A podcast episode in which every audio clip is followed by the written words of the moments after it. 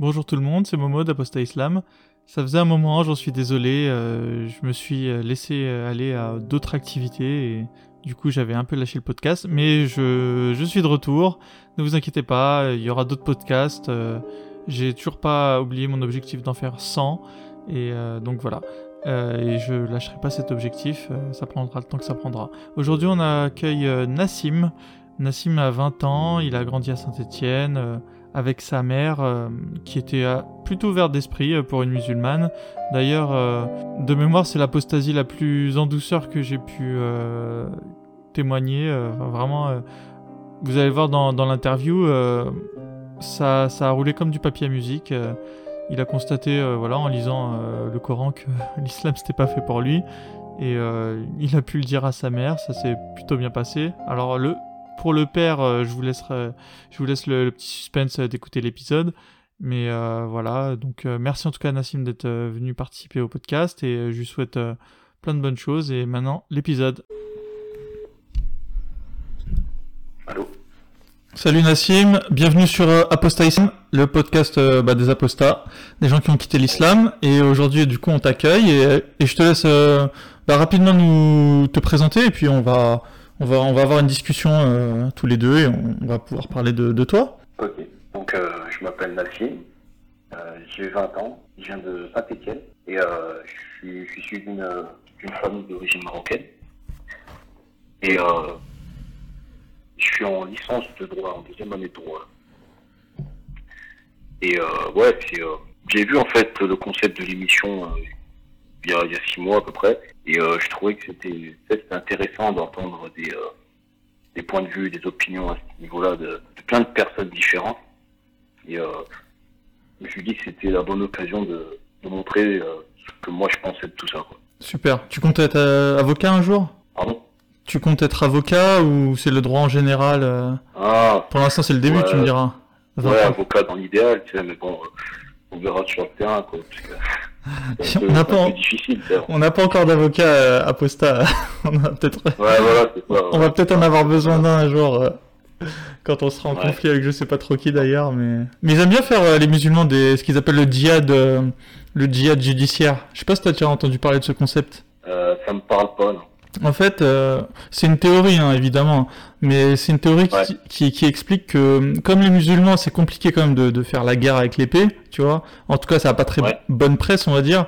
Donc, en fait, euh, pour euh, calmer les ardeurs, on va dire, de leurs ennemis, tu vois, leurs ennemis, c'est bah, les gens qui combattent l'islam en fait, ils, ils vont, ils vont vachement utiliser le, le procédé judiciaire euh, pour, euh, bah, pour te faire taire, en fait. Et ce qui marche, hein, parce que c'est vrai, hein, parce que si on te fout un, un, procès au cul et que tu dois payer un avocat, du coup, bah, je peux te dire, tu réfléchis à deux fois avant de, avant d'ouvrir ta bouche. Enfin, en tout cas, c'est censé marcher en théorie, et, du coup, cette théorie, euh, bah, elle est appliquée en France, en tout cas. Hein. Je pense qu'en Arabie Saoudite, il n'y a pas de procès, il y a pas de ouais. judiciaire, hein, c'est directement à la potence. Mais ouais, du coup. D'accord, niveau-là, puis même, ouais, avec patois, quoi. Ouais, exactement, ouais, ouais, ouais. Mais en tout cas, en France, ouais, comme ils sont, ils sont pas chez eux, c'est ce qu'ils font, quoi. Donc, euh... Ouais, voilà, c'est vrai que tout moyen est bon pour euh, faire l'opposition, quoi. Bah, c'est ça, c'est un moyen comme un autre, hein, c'est le moyen qu'ils utilisent de nos jours. C'est Mohamed Louisi, je sais pas si tu connais, qui, bah, qui s'est pris pas mal de procès euh, comme ça, par les frères musulmans. Donc, euh... Ouais. Et euh, ouais, je l'ai souvent bah, vu euh, demander de l'argent, du coup. Euh, bah, ça va, il a une communauté derrière qui le soutient, mais c'est sûr que moi, si on me fout un procès au cul. Euh, ouais, c'est pas évident, c'est un peu compliqué. C'est ça, c'est ça. Du coup, ouais, j'évite quand même de. Enfin, le fond de ma pensée, je pense que tout le monde. je pense que bah, par rapport aux épisodes, tout le monde le sait, tu vois, mais je veux dire, j'essaie quand même de. Bah, de, de pas être gratuitement. insultant, tu vois. Je pense que c'est la première chose à éviter. Quoi. Critique, tu vois, sans être, euh, oui, de toute façon, honnêtement, ça sert à rien. Déjà, je, je le pense, hein, ça sert à rien d'être. Euh. Bon, alors, raconte-nous euh, un petit peu ton enfance à Saint-Etienne, supporter des Verts, alors. Ah, déjà, c'est. en vrai, tu sais que moi, en vrai, je suis, je suis un privilégié, j'ai beaucoup de chance. Ouais. Je vais, te raconter un peu. Bah, raconte-nous, allez, vas-y. mes parents, ils, sont, ils ont divorcé quand je suis né. D'accord. Et euh, en fait, j'ai vécu la majeure partie de ma vie chez ma mère, tu vois. Mhm. Et euh, j'ai eu la chance de vivre dans une famille qui était limite non pratiquante, quoi. Tu sais, c'était. je dirais même pas que c'est laïque, parce que tu sais, laïque, tu sais, il y, a- il y a quand même euh, un minimum, quoi, tu vois, les, même dans les idées et tout, tu sais, il y a un minimum d'adhérence à la foi, tu sais. Mais moi, c'est vrai que, au moins, tu vois, du côté de ma mère, euh, ça va en vrai, ça va. C'est pas, euh, pas euh, des salafistes, mes parents, tu vois. Ma mère, euh, elle prie pas, mon père, il prie pas non plus. Mhm. Euh, ouais, à la limite, euh, ils mangent juste halal et euh, ils font le ramadan, tu vois.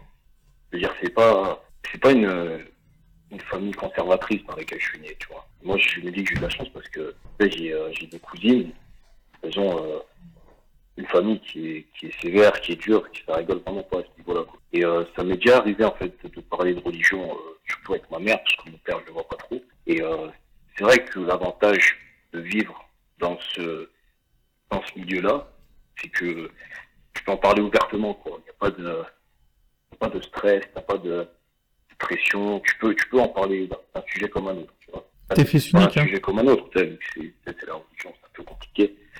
Mais euh, l'avantage, c'est que tu peux en parler, quoi. T'es fils peux- unique, on est d'accord. T'es enfant unique. Ouais, je suis enfant unique. Ok. ouais. Donc ça veut dire avec ta maman, tu peux parler de, de la religion en général euh, Ouais, voilà. sans pression. Exactement. Et avec ton père? C'est, euh, ouais, c'est, euh, franchement, c'est, je me dis que je suis un- vraiment un privilégié, quoi. Parce que quand j'étais petit, justement, je, je parlais un peu de religion avec mes cousines aussi, Mhm. du côté de ma mère. Et j'ai eu l'occasion aussi d'aller chez elle quand j'étais petit. Et c'est vrai qu'il y avait une ambiance assez pesante. Je voyais que c'était un sujet tabou, tu n'avais pas le droit d'en parler. Si tu, si tu même si tu posais des questions, c'était pas normal parce que un vrai croyant, il doute pas, tu vois. Ouais, d'accord. Donc, même si tu te poses la moindre question, euh, c'est- pas normal, il y, a, il y a un problème, tu vois. Je suis sûr qu'elle aussi, elle en avait, mais elle ne pas parce que euh, c'est- c'était trop pesant, quoi. Même, ça faisait, ça faisait angoisser. Elles avaient un père, euh, enfin, elles ont toujours, elles ont toujours un père euh, autoritaire, euh, sévère, quoi, qui, est- qui est froid, qui, c'est, euh, pour lui, la religion, c'est quelque chose de, de sacro-saint, quoi. Tu n'en parles pas. Ça, je te dis, moi, j'ai beaucoup de chance d'avoir euh, pu naître dans ce milieu-là, tu vois. Et euh, vrai que moi, même quand j'étais petit, j'ai euh, j'ai jamais été très pratiquant, moi. Je voyais justement mes cousines de, de mon autre famille, ça, de, de mes cousines euh, dont je te parlais là juste avant. Mhm. C'est vrai qu'elles étaient directement euh, beaucoup dans la religion. Il y en a, elles étaient, euh, elles étaient deux en gros, les deux, les deux filles, les deux cousines. Et ouais, elles faisaient leur fond, elles criaient, elles, étaient dans le deal, tu vois. Et c'est vrai que moi, ça m'a, ça m'a pas parlé plus que ça quand j'étais petit, tu vois. C'est, c'est sûrement dû à cause de, peut-être du, du contexte familial, sûrement. Parce qu'il n'y a pas eu d'éducation religieuse, quoi, on n'en parlait pas. Euh, ça doit sûrement être lié à ça, sais. Je pense qu'il disait que il comprendra quand il grandira, euh, il fera ses propres décisions quand il grandira, tu vois. Et déjà, et déjà ça, c'est une, je trouve que c'est une réflexion, une réflexion sage. Plutôt que, d'imposer ta vision des choses à tes enfants sans qu'ils aient le droit de, d'être euh, en désaccord ou pas. Enfin, sans qu'ils aient leur mot à dire. Bah là, toi, tu, tu laisses ton enfant choisir par lui-même, avec le temps, avec les expériences qu'il va, qu'il va vivre. Moi, je trouve que c'est une décision qui est, qui est plus mature. Et comment t'as Ça, présenté, euh, comment t'as présenté l'islam Énormément de chance. Ouais.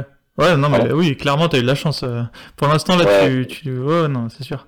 Euh, sur, sur les huit premières minutes euh, qu'on est au téléphone, euh, c'est sûr, je me dis que t'as, t'as beaucoup plus de chance. Enfin, moi, j'estime que c'est de la chance d'avoir eu une éducation ouverte, hein, je veux dire, ouverte dans le sens Ouais. euh, ouverte sur le monde et sur le monde des idées, quoi.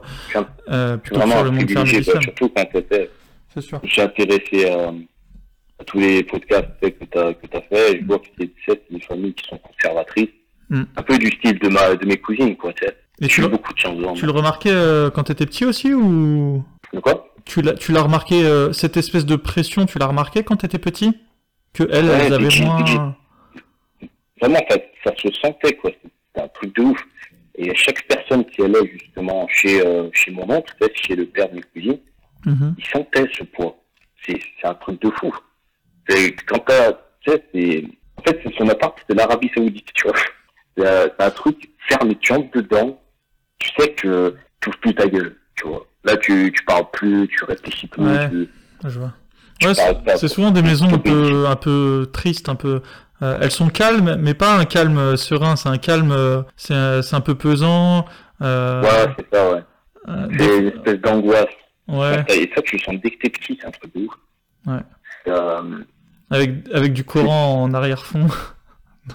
euh, ouais, c'est dû arriver, ouais, ouais. Et euh, Après, t'sais, euh, il était comment avec en toi quoi? Ton oncle, il était comment avec toi? Bah, euh, mon oncle, Ouais. euh, bah, en fait, j'ai pas eu l'occasion beaucoup de le voir, mais euh, Il essayait pas de te... te- euh, c'était bonjour, au revoir. Ah ouais, il te parlait pas de religion? Il te montrait pas comment on faisait la Euh, prière, non. sais rien. Non, parce qu'en fait, on se voyait quasiment jamais, en fait. Quand j'allais voir mes cousines, j'allais les voir elles, et souvent, lui, il allait travailler, tu vois. Mm, mm. Et c'était quand il, il rentrait qu'on sentait cette atmosphère pesante, tu vois. Et à l'adolescence, il a pas essayé un peu de vous va. éloigner euh De quoi? À l'adolescence, il a pas essayé de vous éloigner un petit peu, genre euh, elle c'est des filles, toi t'es un homme. Ah, ben ça, en fait, euh, ça s'est fait sans lui, quoi. On, a un peu, on s'est un peu éloigné à l'adolescence avec. Mais c'est pas du tout lié à l'islam. D'accord. C'est juste que, tu sais, les chemins, ils se séparent. Quoi. Et euh, en fait, ouais, juste, euh, disons, je t'explique un peu le contexte. Moi, je vais surtout voir euh, la famille de ma mère. Mhm. Et quand j'étais petit, j'allais voir la famille de mon père, mais euh, c'est trop, trop maintenant. Je vais surtout voir la famille de ma mère. Et euh, surtout ma grand-mère qui, qui vit seule. Et en fait, c'est la voisine de mon oncle, tu vois. Et c'est surtout elle. Donc c'est je parce que t'allais et voir ta grand-mère, ouais, ouais. C'est un islam assez, assez cool, quoi. Elle nous impose rien. euh, elle a fait le pèlerinage. Je sais qu'avant, elle était euh, sais, vers Ramadan, elle priait et tout aussi. Et euh, vu que maintenant elle est un peu âgée et tout, euh, Mm. elle se pose, quoi. euh, Elle est, elle est, elle a toujours cette foi, tu vois. Mais euh, sais, c'est pas autant qu'avant, quoi. Il y a des plus faibles et tout. Ouais, voilà, c'est surtout cette famille-là que je vois et euh, la famille du côté de mon père. Euh, j'avais un oncle, j'avais un oncle, donc le frère de mon père, qui était euh, vraiment quelqu'un de bien. Il est, euh, il est décédé malheureusement en 2019 et euh, il avait 47 ans et c'était vraiment quelqu'un de bien, tu vois. C'était euh, pour rendre un peu à César ce qui est à César. C'était un musulman euh, euh, vraiment pieux et tout, quelqu'un de très généreux, de, drôle, de, qui avait des, des liens avec sa famille, il croyait vraiment en tout ça. Et ça, c'est surtout euh, lui qui m'a marqué parce que je voyais son fils aussi quand Mm. euh, on était petits. Et, euh, Ouais, ouais, en bah, fait. On peut être musulman et être une bonne personne, il qui- n'y a, pas de... y a pas de souci. hein. quoi? On peut être un musulman et être une personne euh, gentille, euh, enfin il faut pas... Voilà, c'est ça, exa- exactement. Il faut pas être dans l'autre Moi, je extrême. hein. compare souvent, tu sais, l'oncle, euh, l'oncle de mes cousines et euh, le frère de mon père, tu vois, parce que c'est, en fait, c'est, c'est une dualité, en gros, qui montre que euh, l'islam, ça rend pas forcément bon. Et euh, moi, je pense que c'est euh, la nature de la personne, en fait. Mm. Euh, indépendamment de la religion, c'est comment la personne est au fond d'elle. Que, Oui, c'est un cocktail. Pour moi, l'islam, c'est des valeurs. C'est des valeurs qui ont été euh, qui ont été écrites il y, a, il y a bien longtemps. Ensuite, ensuite les gens par leur éducation, enfin par leur nature même presque biologique, euh, ils peuvent être des gens ce qu'on pourrait appeler bons et des gens euh, bah, qui Voilà, sont tu moins bons. nature, Et ensuite, il tu fais le mélange euh, et- il Ouais, ouais, tout, voilà, c'est ça. pareil, quoi. Ton oncle gentil, je pense qu'il aurait été gentil même s'il était chrétien, et puis ton oncle un peu austère, un peu, un peu, voilà, euh, il aurait été comme ça si même s'il avait été d'une autre re- religion, quoi. Enfin, je veux dire, c'est, c'est, Voilà, y a, y a pas de souci, quoi. J'ai voilà, ouais, c'est, euh, sur Apostat Islam, on, c'est la, la nature de la personne. ouais, voilà, nous ce qu'on, on s'occupe de la, de la religion en fait. On s'occupe. Enfin, moi je sais très bien Ouais. que les, les musulmans, ils sont, ils sont d'ailleurs même les premières victimes de leur, euh, de, de ce code. euh, euh, voilà, de ce code, de ce code. de- Qu'on qu'on leur impose, quoi, ouais. c'est ça, mais euh, évidemment que euh, t'as des t'as des musulmans qui sont super sympas et voilà, mais il faut pas faut pas chercher le lien Ouais, ouais. euh, forcément. Le, il peut avoir un lien, je veux dire, mais c'est pas c'est pas aussi direct quoi, c'est pas aussi simple en fait. Euh, on est une mosaïque, Ouais, euh, enfin chaque personne est une mosaïque de euh, voilà, on est on est des hommes, on peut être des Français, on peut être des musulmans. Enfin, je veux dire, c'est un c'est un grand mélange et puis plus l'éducation, plus peut-être la nature profonde des gens qui fait finalement un Voilà, résultat quoi. ça. Je veux dire, voilà, il y a pas de souci. C'est pour ça, oui, comme tu l'expliques, euh, ton oncle était sympa et l'autre était moins sympa, mais bon. Voilà, puis même, peut-être, même les gens qui sont athées ou qui n'ont pas de religion, ça peut très bien être des gens bons, des gens ouais, généreux et tout, sais. forcément. Moi, je prends l'exemple souvent, des, des célébrités américaines, tu vois. Tu sais, les, les stars d'Hollywood, là, les, les acteurs et tout. D'accord. Ils sont, ils sont blindés de thunes. Et euh, souvent, en fait, quand il y a des catastrophes naturelles et tout, ils aident les gens, ils donnent beaucoup, beaucoup d'argent. Je trouve ça super généreux, tu vois. Et euh, souvent, ces gens-là, ils, ils sont pas dans la religion, ils sont, Oui. ils sont chrétiens, mais euh, de famille. mais euh, dans leur vie, ils sont, ils sont irreligieux. quoi. Ouais, qui se sont, fait- Ça- ils ça se sont donné un code moral. ouais. des gens. Quoi. Non, mais c'est ça, c'est chacun se fait son, se crée son code de conduite. Alors, il y a, est-ce que Voilà. tu te le crées toi-même parce que t'as pas de religion, c'est ce que je fais moi, ou est-ce que tu, tu, tu récupères un code de conduite qu'on t'a donné euh, quand t'étais petit et, et voilà, et auquel tu, tu adhères euh, d'une manière consciente ou non et d'une manière active ou non. Donc, euh, oui, oui, c'est exactement ça. Voilà, c'est ça, tu vois. Et du coup, euh, l'islam quand t'étais petit, alors c'est ça. Et du coup, l'islam, quand t'étais petit, alors raconte-nous comment, comment, comment on te l'a présenté, t'as des anecdotes à nous faire partager. On va, on va déjà parler du petit Nassim. La religion Ouais, euh, comment, euh, comment est-ce que c'est venu à toi, euh, l'islam Enfin, comment on te l'a présenté Franchement, même moi, je saurais pas te dire. Ah, Ouais, mais je te ah, parle pas quand t'avais je- 4 ans, hein, mais Ouais, enfin, je vais, je vais t'expliquer, enfin, vas-y, ce raconte. que je peux t'expliquer en gros, parce que c'est, c'est, n'importe quoi, en fait, juste, juste pour illustrer, euh, je vais, euh, je vais parler juste d'un truc euh, rapidement. Vas-y. Tu connais le manga One Piece? Yes. Le, plus, le manga le plus vendu si- de tous les Si temps. tu suis un, Bah, je... tu suis un peu vite Si, si, attends, attends, en tant que bon fan de Dragon Ball, euh, tu te dois d'être un bon fan de One Piece. Si, si, là j'en suis à l'arc euh, euh, Big Mama. Enfin, en fait, ouais, j'ai du retard sur les scans. J'en suis, Ouais, j'en suis au Ouais, début tu- de tu Big connais. Mama. tu connais. Oui, oui, je connais One Piece, bah- ouais, pas de souci. Et ben, je, je devais avoir genre, je sais pas, c'était genre 8-9 ans. Et j'avais vu, je sais pas si tu connais le personnage Enel dans One Piece. Euh, oui, oui, le, Ouais, le c'est- dieu, le dieu de la foudre. le dieu de la foudre. Ok. Ouais, tu ouais. connais Bon, attends, on va rappeler euh, aux, aux auditeurs. Donc, One Piece, c'est un manga où euh, où il y, a, il y a un jeune homme qui va mener une grande aventure de pirate et il a des super pouvoirs et, et du coup, il, il va traverser les îles de d'île en île et sur chaque île, il va trouver des compagnons de route qu'il va garder avec lui évidemment et sur chaque île, bah, il va rencontrer des méchants. Et, euh, et du coup, euh, il y a, du coup là, Ener euh, ou Enel, enfin bref, c'est sur une des îles. euh, ce type-là a des super pouvoirs électriques là, et du coup, c'est lui le dieu de la foudre de l'île, donc du coup, il va devoir se battre contre bah, Luffy, qui est le, le héros de One Piece. Alors vas-y, après cette petite... Voilà. euh, Et euh, je me rappelle, j'avais vu, parce que One Piece ça passait sur MCM. Avant, en fait, je, je sais pas si ça passe encore. D'accord Et euh, je me rappelle, j'avais dit à ma mère, parce que j'étais chez ma mère, j'étais chez ma mère à ce moment-là, et je lui ai dit, ouais, mais on peut pas représenter Dieu.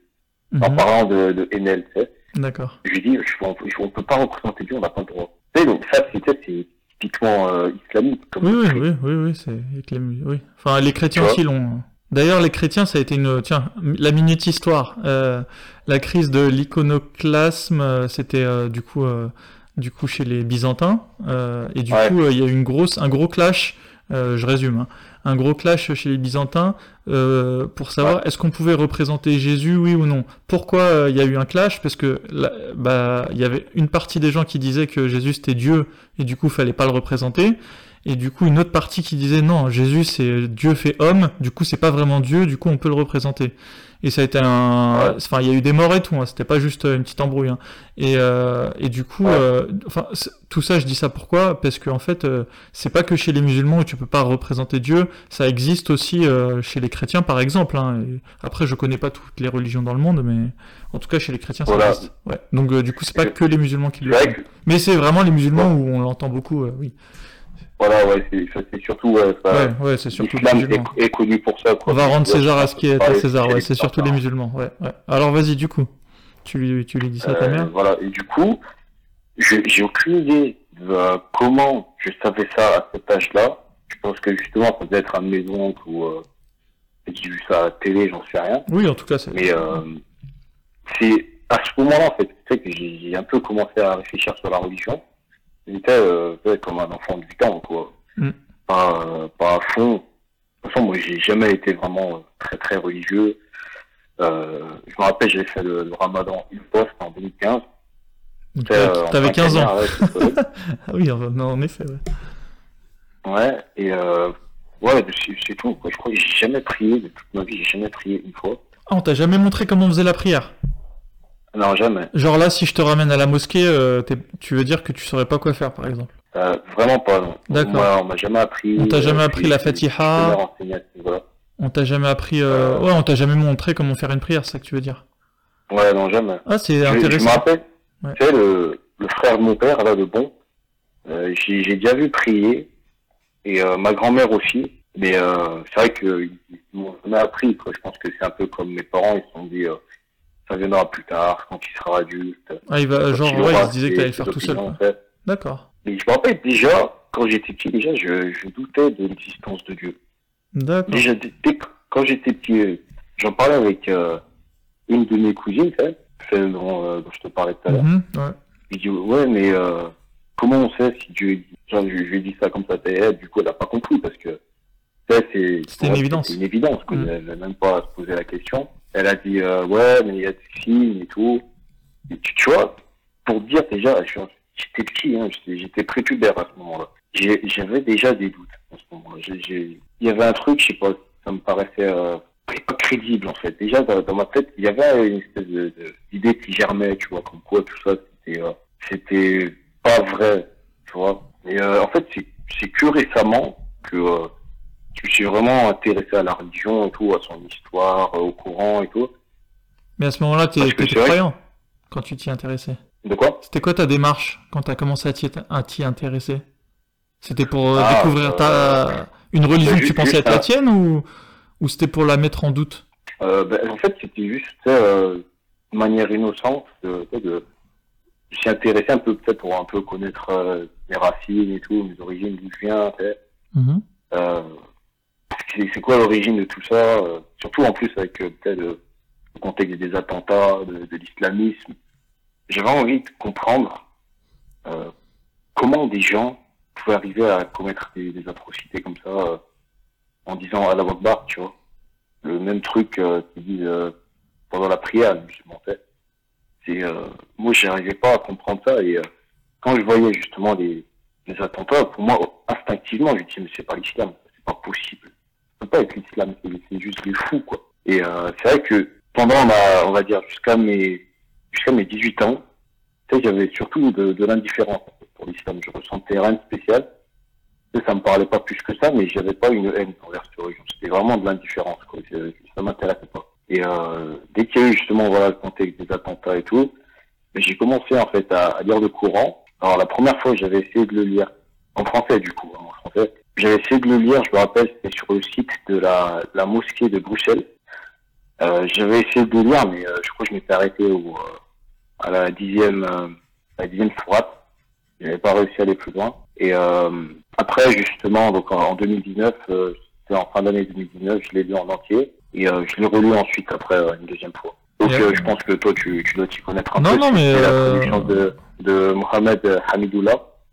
D'accord, ouais, c'est le classique. Et alors, t'en as pensé quoi? Oui, oui, tout à fait, c'est le, plus classique. Ouais, tu connais, c'est le Ouais. musulman indien là, qui a c'est la traduction officielle en gros du Coran que tu trouves. euh, Oui, de toute façon, les, les traductions françaises qu'on trouve, euh, enfin, les, les, dans les, par exemple dans la mosquée de Bruxelles ou dans je, sais- je ne sais quelle euh, grande mosquée qui ont un site internet, c'est des traductions qui sont validées par l'Arabie Saoudite. Hein.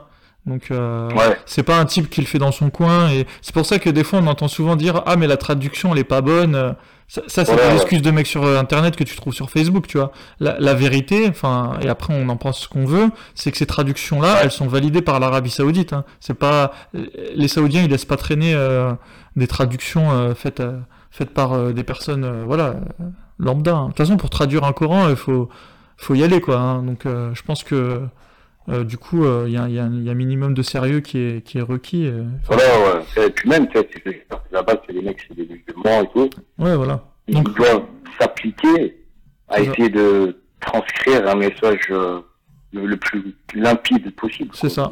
Donc euh, oui, euh, Le plus pur. il les y a- y a pas- pas s'amuser à dire de la merde. donc c'est ça. Ouais, donc euh, j'y crois pas moi aux traductions. Il faut comprendre l'inverse de ce qui est écrit. Euh. ça pour moi c'est de l'enfumage, tu vois. Du Ça, coup, c'est t'as- des excuses que Ouais, les musulmans oui, sortent pour, euh, oui, puis c'est peut-être pour cacher toujours qui euh, ouais. Non, mais ils, se- ils se mentent à eux-mêmes. Hein. Ils- je, pense que des, souvent ils sont de, de bonne foi ces gens-là. C'est ça le pire en fait. hein. Ils- je pense qu'ils sont de bonne foi, mais j'ai même déjà entendu l'excuse ultime de la mauvaise foi. Quelqu'un me dire que les, les Saoudiens exprès euh, validaient des fausses traductions. Tu vois ce que je veux dire? Enfin, il faut quand même être, tordu pour Ouais, penser le truc à ce point-là, tu vois. Des fois, ils parlent. Bah oui. Parce que comme ces gens-là pouvaient pas, oui, non mais comme ils peuvent pas admettre que que ce qui est écrit des fois c'est des horreurs, eh ben au lieu de dire oui bon en effet c'est bien traduit, non ils vont dire oui c'est bien traduit, mais euh, non c'est fait exprès euh, d'être mal traduit. Enfin je sais pas si tu vois. De toute façon, de toute façon, euh, Ouais, t'auras toujours moyen de. C'est des anguilles. Hein. Les gens ils veulent pas. Quand t'es musulman, tu veux pas avouer que t'as tort, tu vois. Enfin parce que pour... ça ça remettrait tout en cause, tu vois. Donc du coup Ouais, tu pars du principe que t'as raison. Et ensuite, tu essaies de chercher pourquoi est-ce que t'as raison. Alors, euh, du coup, euh, à partir de là, tu peux y aller hein, dans la mauvaise foi, tu vois. mais ouais, mais de toute façon, en fait, en tant que musulman, même si il me semble que c'est écrit dans le Coran, tu peux pas douter. Tu peux pas douter. Ouais, non, c'est que, euh, sinon, voilà. C'est ça Donc, à partir du moment où tu Ah, doutes sur un truc, tu doutes sur tout, hein, c'est, c'est clair. Vu que c'est censé Ouais. être parfait. Euh, y a pas de souci. Ouais, c'est un truc de ouf. Et du coup, t'en as pensé quoi de tes premières lectures Alors, raconte-nous, là, tu nous as pas dit. Euh, ce que j'en ai pensé? Ouais, à ce, à ce moment-là, hein, pas, pas forcément ce que t'en penses maintenant, mais à ce moment-là où, quand t'as lu le Coran, tu t'es dit quoi euh? Euh, bah, en fait, je vais être honnête. Euh, je m'attendais pas, je m'attendais pas à ça. En fait, ce que je retiens, c'est, euh, c'est vraiment pas pour être méchant ou quoi. Hein, je, suis- vraiment. Non, non, mais là, c'est vraiment ton ressenti. Hein. Je te dis pas. Voilà. La, la moitié, la moitié de ce texte, c'est que ça explique euh, comment les, euh, les infidèles ils vont souffrir en enfer et à quel point les, euh, les gentils musulmans ils iront au paradis et tout. Là, on est dans une, euh, une logique euh, peut-être euh, d'intimidation, Mm. tu vois. Ouais, Genre, le mec qui, qui découvre ce texte pour la première fois, il faut qu'il ait peur pour se convertir, tu vois, pour euh, rejoindre cette religion, par peur d'aller en enfer, tu vois. Il, y a- il insi- il insiste vraiment dans ce texte de, euh, de ce que Dieu, enfin, de ce que Allah va infliger aux infidèles quand ils seront en enfer et tout. On cherche vraiment à, à dominer psychologiquement le lecteur pour qu'il ait envie de se convertir, mais euh, par la peur, tu vois. Mm. Une grande partie, c'est ça, mais ça se répétait, ça se répétait, ça se répétait. C'est ça. Bah, Goebbels, il a dit, hein, plus tu répètes un mensonge et, et plus, Ah, plus ouais, ça devient une euh, vérité. vraiment, c'est c'est- c'est vraiment c'est- sur plusieurs fois dans la, la même sourate, hein, ça se répète et tout. C'est co- comment dire, c'est euh, Ah, mais c'est fait c'est exprès. de hein. quoi. C'est ouais, c'est ça. C'est c'est volontaire. C'est plus tu répètes un truc et plus ça finit par rentrer. Donc, euh, Voilà et euh, et l'autre partie, voilà, c'est euh, c'est les, histoires de la Bible, de, Ouais. de la Bible hébraïque, de Moïse. non, mais je pense que Nassim, t'as bien résumé peuples, ouais, le Coran. Hein, ouais, ouais. Ouais, voilà. Ouais, C'est Et puis euh, de- comment il définit le paradis et tout, alors que tu il y a des euh, il y a des contresens euh, de ouf. Moi je me rappelle, j'ai juste deux secondes, une petite parenthèse. J'en j'en parlais avec un avec un pote à moi tu qui est qui est chrétien, enfin avec les chrétiens de famille, tu. Et euh, je lui ai dit euh, tu sais comment il est le paradis dans l'islam J'ai dit il y a des euh, si je me trompe pas, hein, tu, tu peux me corriger si, si je dis des conneries. Il y a des rivières euh, des rivières de lait, des rivières de miel et des rivières de vin. Mm. C'est écrit dans le Coran, il me semble. Oui, c'est écrit dans le Coran. oui. Ouais, c'est ça, des rivières de vin, des rivières de vin. Les musulmans, ils peuvent pas boire de vin, il y a des rivières de vin au paradis. Ils disent que c'est la, c'est la boisson du diable et tout, que l'alcool, c'est la boisson du diable, faut pas en boire. T'as des rivières d'alcool au paradis. Mais c'est un vin qui ouais, en n'enivre fait- pas apparemment, donc euh, du coup c'est bon, c'est Ouais, légal. mais, Enfin, on, ouais, on tu l'a- vois, voilà, tu vois, parce que si je me suis un peu renseigné, j'ai vu en fait qu'au début dans l'islam, tu avais le droit de boire, Oui, c'est ça. Euh, il y a eu des histoires comme quoi euh, des musulmans qui sont arrivés bourrés dans les mosquées. Et du coup, euh, le prophète il a reçu une révélation qui lui a dit que l'alcool euh, est interdit pour les musulmans. Oui, et puis je pense aussi que ça faisait des mauvais combattants. Ouais, voilà, ouais, ça a déstabilisé les trucs aussi. Ouais. C'est ça. Et puis euh, ça faisait toujours un truc en moins à, à emmener avec soi euh, pour les expéditions, tu vois. Ouais, voilà. Ouais. Puis même, parce qu'il me semble, en fait, ils n'ont pas interdit l'alcool au début parce que les juifs et les chrétiens, ils ont le droit de boire du vin. Ouais, ouais, ouais, les, les juifs et les chrétiens ont le droit de boire du vin, ouais. Donc, euh, dans la logique, en fait, de continuité de l'islam, ce qui prétend être euh, la, la finalité de- du message abrahamique, ben, pour eux, à la base, ils avaient le droit de consommer du vin, mais ils ont vu que ça posait problème, donc ils l'ont interdit, quoi. Et si, si ça posait problème dès le départ, Allah, il l'aurait interdit dès le début. Mm. Il n'aurait pas attendu de voir ce genre, ce genre de choses pour l'interdire juste après, quoi. Ouais, mais un musulman te dira que qu'il fallait que les révélations se fassent euh, au, au fur et à mesure et, et que voilà, c'était ça la raison. Ah, mais de toute façon, j'ai remarqué que les, les musulmans, ils sont, ils sont vraiment prêts à tout pour défendre la religion. Ah, mais t'inquiète, ça- Moi, je suis bon à faire l'avocat du diable. Hein. Je vais tester tes. je vais tester ta foi là au cours de l'interview là. ouais, mais c'est euh... ouf. Hein. D'ailleurs, c'est pas forcément l'alcool en général qui interdit. Euh... Ce qui est écrit, c'est que c'est le vin. Mais voilà, c'est le, vin. du coup, ça a été un peu étendu à l'alcool. On sait pas trop comment d'ailleurs. Mais dans le Coran, il parle du vin. Il parle pas de l'alcool. Mais après, dans les hadiths. Voilà, majoritairement, je veux dire, dans le monde musulman, ils interdisent, à part les ordres euh, soufis euh, en Turquie, là, les, euh, la majorité des musulmans dans le monde, ils boivent pas d'alcool tout court. Quoi. Ils boivent pas de bière, ils boivent pas de. Mais d'ailleurs, tu remarqueras que parfois ils boivent de l'alcool, mais ils boiront pas de vin.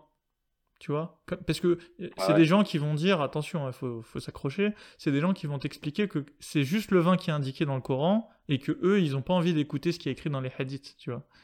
Et du coup, tu vas trouver des musulmans qui vont dire Ouais, écoute, moi je bois de l'alcool, genre de la bière, j'en sais rien. Et, mais par contre, non, le vin, non, ça c'est haram. D'ailleurs, mon père m'expliquait, tiens, pour te sortir un vrai souvenir que j'ai euh, véridique, euh, mon père m'expliquait que euh, si tu buvais du vin en, pendant ta vie actuelle, tu n'aurais pas le droit de boire le vin du paradis. Tu vois ah. Et du coup, je pense que mon père, il a pas voulu me le dire. Enfin, si, je le sais parce qu'il me, le, disait que lui, quand il était plus jeune, il buvait de l'alcool. Enfin, je pense pas qu'il en ah, buvait. Euh, en tout cas, il en avait déjà bu, tu vois. Mais je le ah, soupçonne, je le soupçonne de pas avoir bu de vin, du coup, pour la raison que je, t'ai indiqué, tu vois.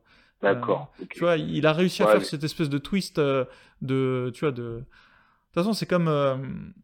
C'est comme dans un buffet à volonté, hein, les musulmans des fois. Hein. Ils choisissent le plat qui leur arrange. Et... Ensuite. Ouais, voilà.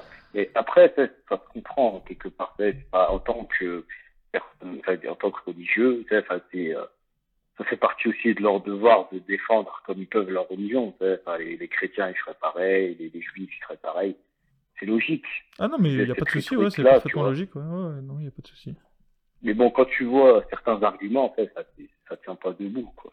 Oui, euh, on comprend leur logique. Leur logique, elle est, elle est naze, mais je la, je la comprends, quoi. Ça, tient debout, quoi. Ils veulent défendre leur chapelle, quoi. Pourquoi, les imams disent que boire du vin, c'est pas bien, alors qu'il y a des rivières de vin dans le paradis d'Allah, Mais justement, c'est pour te, te récompenser de, de t'être abstenu de boire du vin, tu vois. C'est comme les, les vierges, c'est pour t'être abstenu de, de coucher avec des femmes que tu vas avoir le droit à des vierges au paradis. Parce qu'il faut pas se mentir, en général, les combattants, c'est des gens jeunes, tu vois. Tu vas pas faire combattre des. Enfin, il faut se mettre dans la mentalité de l'époque. À l'époque, euh, les mecs de 40 ans, ils ont déjà pas. Enfin, c'est déjà des vieillards, tu vois. Et euh, surtout dans, ce, coin-là du monde. Donc, du coup, en général, les gens jeunes, c'est des gens qui ne sont pas encore mariés, surtout les hommes, tu vois. Et, euh, et en plus, c'était des sociétés polygames. Donc, forcément, quand tu as alors eux vont te dire que c'était polygame parce que euh, il y avait pas il y avait trop de femmes parce que tous les hommes mouraient à la guerre, ce qui est une, est peut-être une partie de la, réalité. Mais c'est surtout que surtout les hommes puissants qui avaient des femmes et du coup les hommes euh, euh, qui n'étaient pas puissants, les hommes du, enfin du petit peuple, du coup eux, eh ben eux ce qu'ils partaient faire c'était ils partaient combattre. Avant le djihad, les, Arabes étaient déjà des, des grands radieurs, c'était ils étaient déjà connus pour pour faire beaucoup de de ce qu'on appellerait aujourd'hui du euh, des attaques de, de, fourgons blindés, alors qu'avant c'était des attaques de caravanes, tu vois. Mais du coup, pour faire ces, ces attaques, ils, en, ils envoyaient pas les mecs de 40 ans, ils envoyaient les, les, jeunes, tu vois. Et du coup, les jeunes, en général. Bah oui, mais le jeune, pour le motiver, faut... et qui a jamais eu de femme dans sa vie, si tu le motives en le disant que s'il meurt, il en aura plein au paradis, bah, si t'es assez stupide, euh, bah, tu, tu y vas, quoi. Et puis je pense qu'ils en, ont, ils en ont récupéré pas mal euh, juste avec ce discours, tu vois. D'où l'expansion de l'islam, tu vois. L'expansion de l'islam, elle s'est pas faite avec des vieillards, elle s'est faite avec des jeunes embrigadés à qui on a promis le paradis, tu vois. Mais c'était des jeunes qui avaient jamais eu de femme dans leur vie, du coup, euh, tu les ai fantasmés en leur promettant des vierges, euh, ça marchait, tu vois. Enfin voilà. En tout cas, c'est leur logique. Euh, moi, j'arrive à la comprendre, tu vois. Maintenant, évidemment, moi, je trouve qu'ils étaient bien naïfs d'y croire, hein, mais tu vois, mais mais ça se tient, tu vois. Enfin, c'est ce que j'ai, c'est ça que j'imagine en fait. C'est ce que j'aurais fait à leur place, tu vois. Je trouve que. à la place des califs. Je trouve qu'il y a, un manque de, de subtilité, en fait. Ah, bah oui. Tu, tu, tu veux promettre des, des choses, euh, bah, je sais pas. Si tu me dis euh, sur Terre c'est pas bien, mais que dans l'au-delà c'est bien, euh, pourquoi alors euh, c'est pas bien sur Terre alors que Dieu l'autorise au paradis, tu vois? Enfin, ils auraient dû être plus subtils. Parce que c'est un test. L'islam c'est comme exemple, tu auras ce que tu veux, tu vois. C'est même ça s'il y a moins d'emphase sur le plaisir charnel et ça aurait été peut-être plus noble. Oui, bah, les chrétiens sont comme ça. pour les chrétiens, Voilà. quand tu vas au paradis, tu seras comme un petit, une petite luciole auprès de Dieu, tu vois? Il n'y a pas de, de sexe. Voilà, c'est pour ça que c'est plus propre, quoi. Je sais pas comment. Oui, mais selon notre point de vue. Mais là, là tu parles d'un point de vue de... Toi, Nassim, t'es un, t'es un jeune homme qui a fait des études, euh, qui va un jour peut-être être avocat. Enfin, je veux dire, euh, là, on parle de, de mecs euh, qui n'allaient pas à l'école, qui étaient illettrés. Voilà, ces, ces gens-là, dans leur vie, ils avaient vu que leur, que leur petite campagne du fin fond d'Arabie. Ils avaient peut-être pas... Voilà, ils- eux, ils savaient, eux, ils savaient, ja- ils savaient euh, traire une vache, peut-être, et enfin, voilà, et emmener les moutons... euh, mais euh, c'est tout, quoi. Ils, ils avaient pas ta, ta jugeote. Euh, Voilà, mais. À 20 ans, t'étais déjà un adulte, T'étais presque un notable dans leur ville, hein, tu vois ce que je veux dire Ouais, Ils avaient pas ton niveau, hein, Bah, ces en, types-là. en même temps, les, les le christianisme, il est né dans ce même milieu de l'illettrisme. Et euh, C'est vrai. c'est pas permis de promettre voilà, des choses comme ça pour le paradis. Quoi. C'est vrai. Bah ouais, même d'autres façon. euh, d'autres religions, euh, même euh, antérieures, genre le bouddhisme par exemple, moi je les vois mal promettre euh, dans, dans leur conception de la vie après la mort, ce genre de, de, plaisir charnel. Quoi. Ouais, mais il y avait un créneau à prendre, je pense, justement, tu vois. Justement, l'islam, par, ce, par ce discours, il en, en fait, il- c'est comme les entreprises de nos jours, tu vois. Il, il faut, chaque créneau a sa clientèle, tu vois. Je pense que c'est, c'est une des recettes. Hein. Euh, je pense que dans le coin, il y a, bah, c'est, enfin, c'est pas je pense, c'est, c'est une certitude. En Arabie, au temps du prophète, il y avait d'autres prophètes, tu vois. Chaque, pratiquement, Ouais. je vais même te dire que chaque tribu avait son prophète. Et euh, en fait, ça a été une bataille des prophètes d'abord, avant d'être une, une victoire de l'islam, tu vois. Euh, du temps de Mohammed, il y avait d'autres prophètes qui avaient le même titre que lui, qui se prétendaient Ouais. être aussi les élus de Dieu.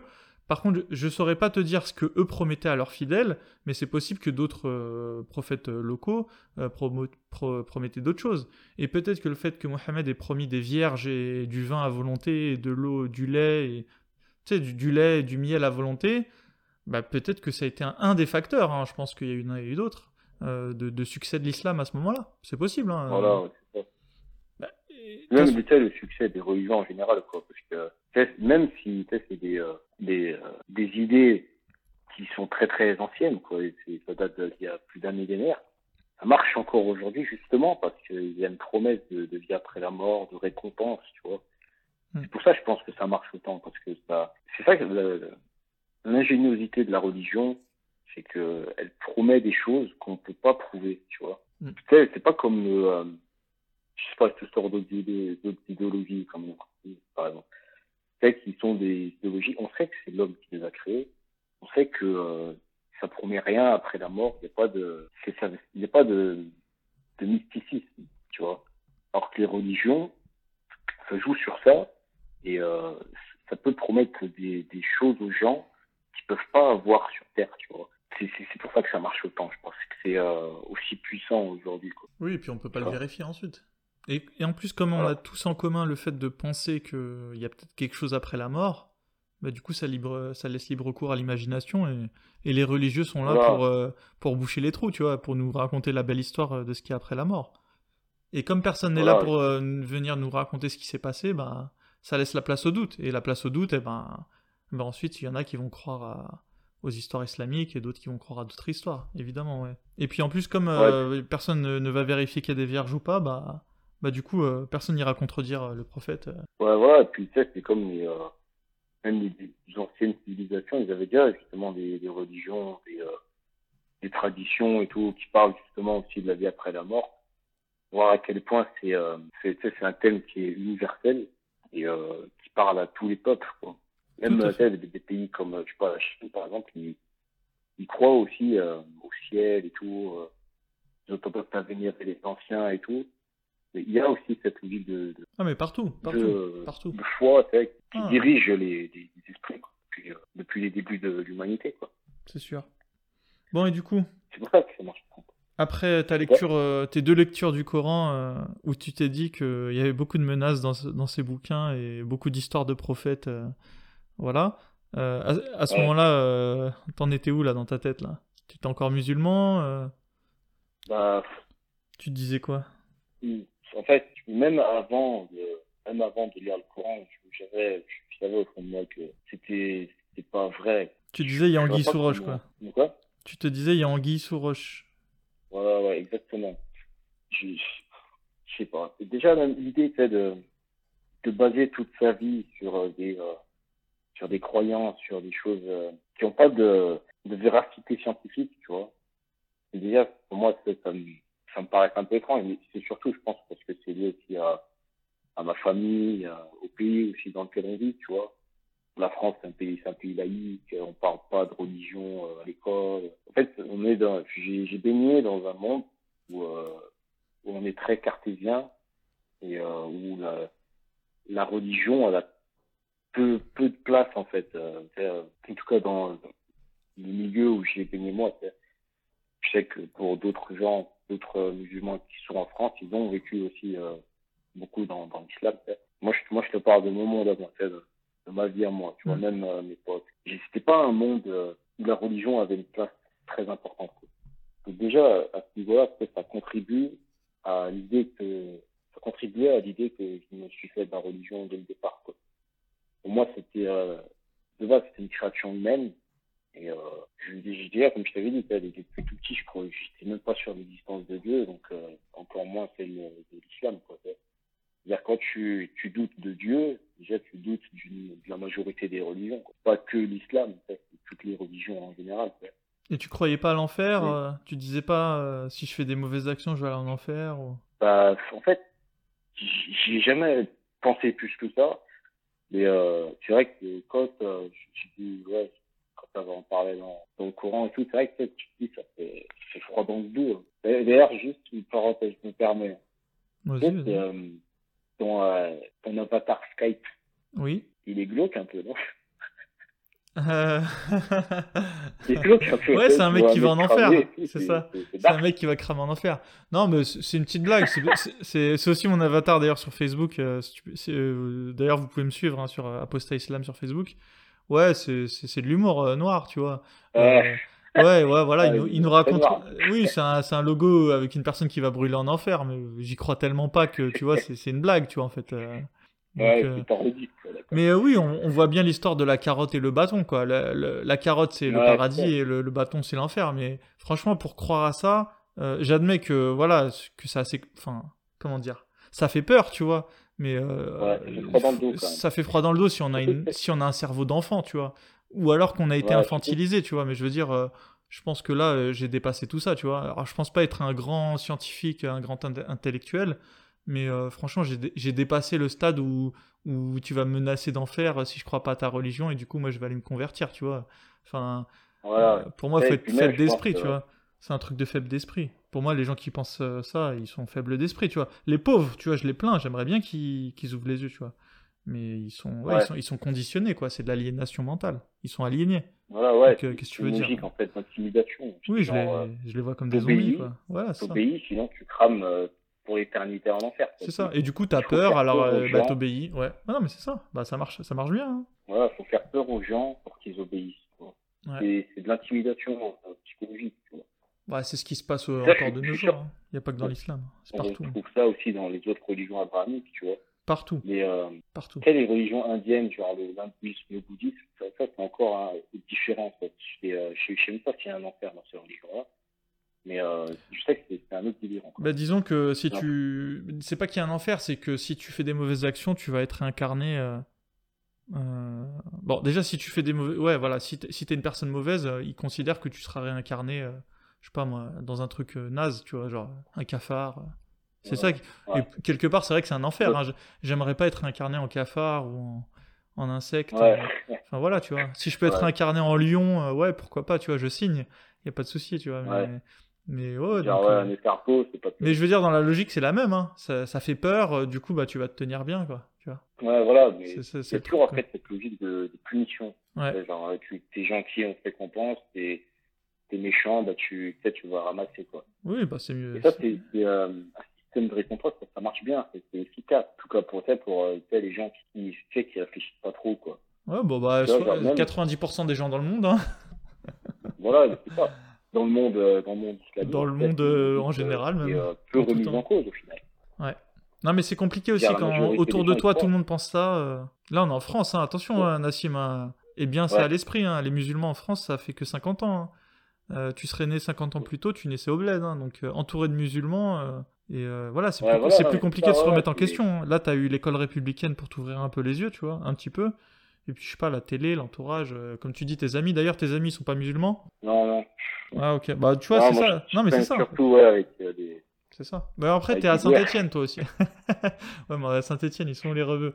Non, mais ouais, ouais. Alors Ouais. que moi, c'est vrai que j'ai grandi dans le, dans le 93, en Seine-Saint-Denis. Ouais. Mais franchement, il y avait que des. Enfin, il y avait peut-être euh, 10% de blancs, tu vois. Ce qu'on appellerait des blancs, entre guillemets, tu vois. En plus, c'était même pas forcément des Français, ça pouvait être des Portugais ou des Polonais, tu vois. Mais je veux dire, euh, Ouais, on était entre rebeux, quoi. Enfin, on était entre arabes. En, en tout cas, on était entre musulmans, tu vois. Donc, euh, franchement, même là, c'était compliqué pour moi de de me remettre en question, tu vois. Et encore, moi, par un hasard de la vie, euh, mes potes, c'était tout le temps des, des, Chinois, déjà. Enfin, c'était jamais vraiment des rebeux-rebeux, tu vois. C'était toujours des, des, autres pays, des Cambodgiens, j'avais des, des Yougoslaves. Mais en tout cas, euh, la plupart des gens, c'était c'était des musulmans. Et c'est ce c'est ce qu'on dit, hein. Quand les immigrés, tu les laisses entre eux, bah, ils vont pas s'adapter à la France. Mais forcément, euh, si Voilà, t'as ouais, des-. T'es entre immigrés, euh, que- tu vas tu vas copier qui, tu vois. Alors que toi, peut-être, je sais pas, hein, mais je- peut-être qu'à Saint-Etienne, il y avait quand même beaucoup plus de, de, de blancs, enfin, d'indigènes français, on va dire, Oula, oula, euh, de la oula, métropole. oula, oula, oula. Bah, si tu penses ça, ne va jamais à Saint-Etienne. Ah ouais? tu, connais le grand remplacement. Ça y est, ça a commencé déjà à Bah, Saint-Etienne. Saint-Etienne, c'est le labo du grand remplacement. Ah bah attends, t'as pas vu le Faut 93 toi alors, hein D'accord. Tu vas à Auchan, c'est euh, c'est Auchan du Maroc. Comment ça ok. Non mais je pensais que Saint-Etienne c'était quand même plus blanc Maroc, nom, que, enfin, bref, que la Seine-Saint-Denis. ouais. Ok. Non mais en tout cas toi tes amis Voilà. étaient, étaient pas musulmans donc il n'y a pas eu ce, ce- cette influence on va Voilà, dire. ouais, mais Parce que les musulmans s'influencent tu- entre eux, hein. ça, ça s'auto-alimente en fait. hein. Quand tous tes potes sont musulmans, il y a un effet de- d'entraînement, tu vois. voilà, ouais, l'effet de groupe. Ouais, l'effet de groupe, tu vois. En plus, surtout quand c'est le ramadan, tu vois, genre, je donne un exemple, tu vois, mettons que vous êtes un groupe de 5, et euh, si t'en as 4 qui font le ramadan et toi tu le fais pas, tu vois, je vais pas dire tu vas le Voilà. faire pour eux, tu vois, mais, mais tu... C'est mal vu. Mais ouais, c'est enfin, c'est là, c'est dans l'air, tu vois, tu le sens, tu vois, et, et du coup tu vas Ouais, le faire, tu vois. Tu, surtout si t'es pas, surtout si t'as pas un gros esprit euh, genre euh, rebelle, il y, a de fortes chances en tout cas que ça t'influence. C'est ça que je voulais dire, tu vois. Et, euh, et voilà. Voilà. donc, Tu sais que moi aussi, c'est pareil, en fait. Moi, je viens d'un quartier où c'est en majorité des, des rebeux, hein, c'est en majorité des Kabyles. Pas, c'est pas des, des rebeux, c'est pas des Kabyles, ça, t'as, t'as compris. ouais, ouais, Les. Algériens, On va pas faire la blague. ouais. je viens d'un quartier de, ce milieu-là aussi. Mais euh, c'est vrai que c'est pas mes premières fréquentations. quoi. J'ai- J'essaie de d'éviter de rester avec ces gens-là. Voilà, sais, euh, tu connais, euh, trafic de shit et tout, voilà quoi. Hmm. J'évite ce milieu-là, je préfère rester avec des, des, des gens clean. Mais euh, c'est vrai que mon entourage amical premier, c'est pas des musulmans. Non, mais c'est euh, sans doute ce qui a joué. à hein. ce niveau-là, il y a moins de pression, quoi, tu vois. Bon, alors raconte-nous, c'est quand le Oui. moment où tu t'es dit euh, Ah, l'islam, c'est c'est c'est de la merde ou j'en sais rien. Enfin, c'est vraiment, je suis pas musulman, quoi. Euh, bah, C'est à quel moment C'est quoi le point de bascule là? C'est quoi le moment où tu t'es dit euh, Ouais, non? Parce que là, t'étais quand même dans le doute, on va pas se mentir, tu vois, t'étais quand même musulman. Voilà, si je te demandais, tu vois. j'ai- j'avais déjà, déjà une, euh, une bonne idée dans ma tête que euh, c'était faux, mais pas. euh, je, me disais pas, ça c'est un truc dangereux et tout. Mais euh, je crois que c'est après ma deuxième lecture. La, la première lecture, c'était un peu pour, euh, pour tester un peu, pour le temps de bain. Mais euh, la deuxième lecture, ça, ouais, là, il y a eu un déclic. Là, je dis, attends, il y a, il y a écrit tuez-les ou que vous les trouviez. Tu vois, Enfin, là, ça a commencé à tilter un peu. Hmm. Et moi, limite, ce qui m'a plus marqué ce qui m'a plus choqué que le Coran, c'était des hadiths. Mhm. J'ai eu euh, l'occasion d'en lire quelques-uns. En fait, j'ai pas pu lire euh, les- tous les hadiths, c'est trop long. Ouais, pas besoin de tous les lire, il y en a un million alors, tu vois. Quoi? Il y a un million de hadiths. C'est un Ouais, chiffre un approximatif, million, hein, mais c'est pour donner une idée. à lire un million de hadiths. Quoi. C'est ça.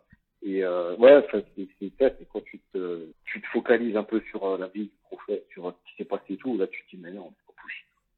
T'as- On m'a vendu ça comme un mec bien et tout, un mec euh, généreux et tout, il a fait des trucs de fou. Et comment, tu, comment un être humain peut commettre des choses euh, Et c'est ce mec-là qu'ils appellent prophète de Dieu. C'est là où, là, c'est là où j'ai. C'est après la deuxième lecture du Coran et après euh, avoir lu des, des hadiths. Tu vois. Et moi, ce que j'ai remarqué, c'est que les gens qui quittent l'islam, souvent, ils ont une connaissance de l'islam. Tu vois, genre, ils ont déjà lu le Coran, ils savent de quoi ça parle, ils connaissent l'histoire. Alors que souvent, les musulmans, au contraire, ils la connaissent pas. Souvent, hein, pas tout le temps, hein.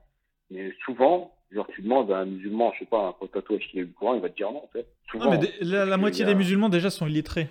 Donc, euh, tu vois, c'est pour te donner une voilà, statistique. Ouais, tu vois. déjà, mm. voilà, donc déjà, c'est compliqué. Et euh, même en France, quoi, je suis sûr ah que oui, en France. une grande partie, ils vont te dire, je connais pas bien la religion, ça m'intéresse pas de, de rentrer dans les détails. Ah, ça prend du temps. En fait, ils y croient, tu vois. Oui, c'est parce que ça prend du temps de, de, connaître la religion, quoi. Voilà, ouais, parce que ça prend du temps, ça demande de l'investissement et tout. Puis même, c'est, c'est la religion de leurs parents, c'est la religion de, du pays d'où ils viennent, donc euh, instinctivement, ils se disent qu'ils doivent appartenir à cette religion, tu vois. C'est ça. Mais euh, peu, peu prennent le temps de vraiment s'intéresser à l'histoire, quoi. C'est, euh, même quand tu regardes, comme c'est, dingue, c'est que j'en reviens toujours pas de, de ce que j'ai pu lire et tout. Alors que c'est des, euh, des hadiths authentiques et tout. Hein. Mm. Alors qu'est-ce que tu as trouvé dans les hadiths? Fais-nous part de tes, de tes découvertes. Même si je m'en doute un petit ah, peu. Mais... du classique, quoi, du classique. Genre, euh, le fait qu'on tue les, les apostats, par exemple. Mm. Tu vois? Ça, c'est, c'est la preuve d'une volonté de, de contrôle total de l'esprit. Genre, euh, ah, tu fais le malin, tu quittes la religion de Dieu, ben on va te tuer, tu vois. Mm. Ça, c'est, c'est, euh, c'est, c'est vraiment c'est symptomatique, en fait, de la, la pensée islamique de, de domination, tu vois. Alors, on le voit même de fait dans, dans plein de pays, quoi, dans les pays où ils appliquent la charia. Si tu es soupçonné de, de quitter l'islam ou même de blasphémer, on risque de te buter, quoi. Mm. C'est un truc de ouf. Mais... Après, tu vas me dire, ouais, il y a un contexte et tout, mais bon. Non, ouais, pas de contexte. Tu, alors, hein. en tout temps et en tué, on a tué des apostats. Non, non, ouais. Non, mais je, les musulmans s'en défendent pas vraiment hein, de, la, de tuer l'apostat. Ils se défendent par exemple du fait que le prophète était un pédophile, tu vois. Mais euh, ouais. Pour l'apostasie, les musulmans ils considèrent que c'est. Euh, euh, si on laissait les gens sortir de la religion, les gens sortiraient pour un oui ou pour un non, et ensuite tu vois, peut-être ils regretteraient, mais bon, mais comme Dieu a dit que si tu sors de la religion, tu vas en enfer, du coup, euh, limite, ils font ça pour nous aider, tu vois. Et, et aussi, ils trouvent qu'il y a un manque ensuite de cohésion dans le groupe si on laisse la porte ouverte à la sortie de la religion. Et puis, au final, le dernier argument, c'est que comme c'est une religion parfaite, pourquoi la quitter, quoi, tu vois. Donc, euh, en fait, tu vois, c'est limite. Euh, tu vois, c'est comme si toi, tu disais, euh, je, enfin, non, j'en sais rien. Euh, oui, à prendre une drogue qui vous tuerait instantanément, tu vois. Enfin, je veux dire, pour eux, ça semble tellement. Pourquoi est-ce que tu veux sortir de cette religion parfaite, quoi Tu vois? Alors, évidemment, pour aider tout le monde, oui, c'est limite une bonne chose de te, de te, tuer, quoi. Après, ils le diront pas comme ça, peut-être en France, tu vois. Mais, mais en France, sache que les musulmans n'ont pas reconnu l'apostasie. Hein. Ils, ont reconnu le fait euh, je sais pas si t'écoutes Majid Doukacha, mais c'est lui qui avait analysé d'ailleurs ce, ce, texte. En fait, les musulmans de France, ouais, euh, enfin leur organisme représentatif, a reconnu le fait qu'en France, on avait le droit de sortir de la religion. Tu vois? Je, je sais pas si tu vois la, la, ouais. la, le petit détail dans le langage, tu vois. Ils disent pas que en islam tu peux sortir de la religion. Non, ils ont reconnu que la France reconnaissait qu'on avait le droit de sortir de la religion, tu vois. Et, en fait, manipulent les mots. eux ils disent ouais voilà eux en gros ils disent que nous on n'a pas trop notre mot à dire euh, c'est la France qui qui gère la le- la politique bah merci on a on vous a pas attendu pour le savoir que c'était la c'était la France qui gérait les la politique tu vois mais oui ils oseront Voilà. pas bah oui mais forcément c'est écrit noir sur blanc que l'apostat doit être tué alors euh, ils sont ils sont con- Voilà, ils sont coincés tu vois ils sont coincés parce qu'ils s'opposeraient au. C'est ça.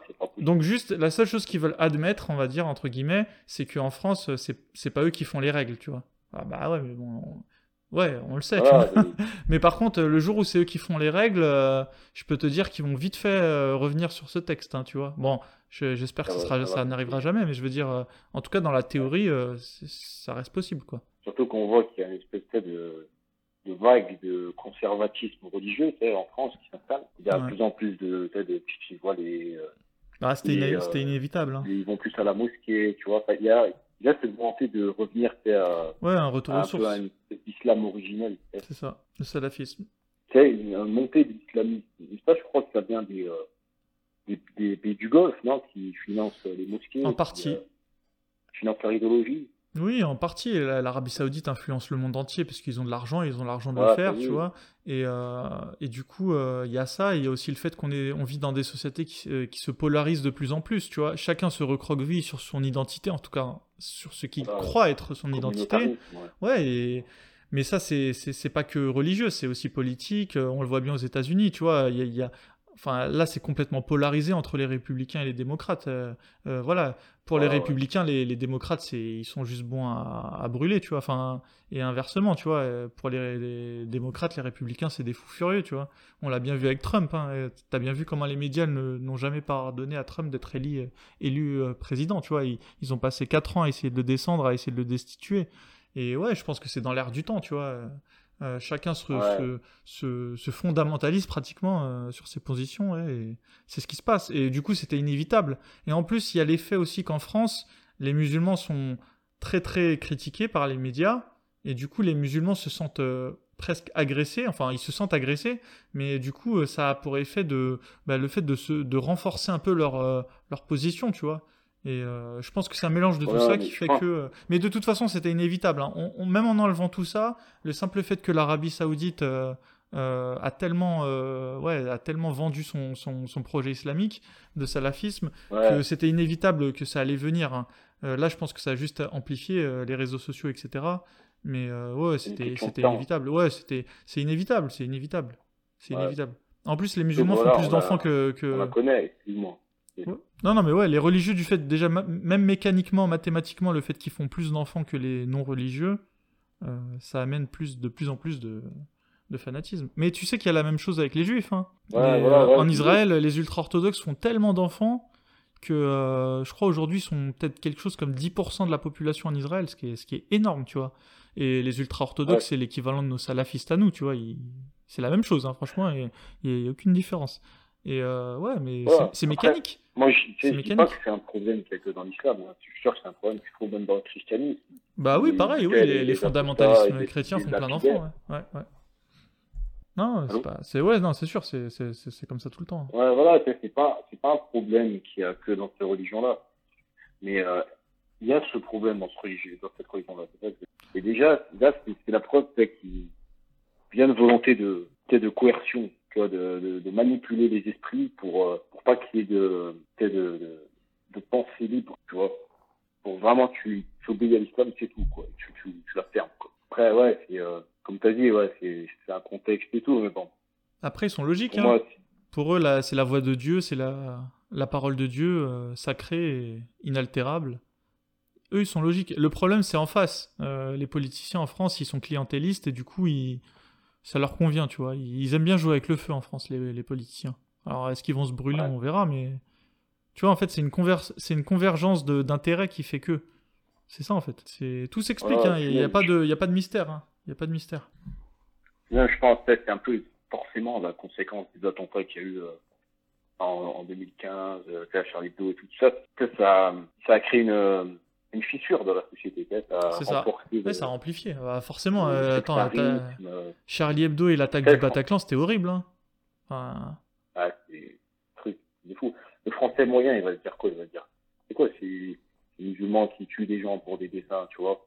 Il va, ça y est, maintenant, il va se faire euh, l'islam, en plus, il va être euh, alimenté par les médias, tu vois, ça mm. va créer la, la, la méfiance. Ça, ça. va désunir la société. C'est ça. Non, mais c'est exactement ça. Le français moyen, il regarde la télé, il se dit euh, Attends, déjà, on les a accueillis et, et maintenant ils foutent la merde chez nous, tu vois. Enfin, euh, vraiment, je, simplifie, mais je pense que c'est ça dans leur tête, tu vois. Et, euh, et déjà qu'à la base, le français moyen, il aimait pas forcément les Arabes, tu vois, puisque c'était les, les, anciens colonisés, tu vois. Donc, déjà, il n'en avait pas une image forcément super positive. Et en plus, ils se disent, ouais, on les a accueillis, maintenant ils foutent le bordel, et en plus, ils font quatre fois plus de gosses que nous. Enfin, j'essaie de vraiment simplifier leur, euh, leur mentalité, tu vois. C'est vrai que là, aujourd'hui, les musulmans, alors, enfin, on leur, euh, je suis même pas dedans, mais je veux dire, euh, les musulmans ne vendent pas du rêve, ou alors, en tout cas, ils sont très mauvais en communication. Ouais, et en tout cas, c'est pour ça que moi je dis qu'on a vraiment beaucoup de chance de vivre en France, parce que les, il y, a du racisme en France, on peut pas le nier, hein. je pense que c'est aussi bien que moi. il y a du racisme en France, mais il n'est pas aussi développé que dans d'autres pays. Même en Europe, genre en Italie ou en Allemagne, il y a un peu plus de racisme. Je suis d'accord. En France, en vrai, tu, Malgré tout, tu peux t'en sortir encore. Malgré tout, je trouve que la France, les gens sont quand même assez tolérants. Ouais, je suis d'accord avec toi. Surtout en ville. Hein. Après, à la campagne, c'est peut-être différent. Mais, ouais, voilà, c'est la campagne. Bah après, les campagnes, euh, c'est partout dans le monde. Hein. Les campagnes, c'est les, enfin, c'est les gens qui étaient là à l'ancienne, tu vois. Euh, peu, même c'est pareil au bled. Hein. Au Maroc, les campagnes, c'est quoi? C'est tous les berbères, tu vois.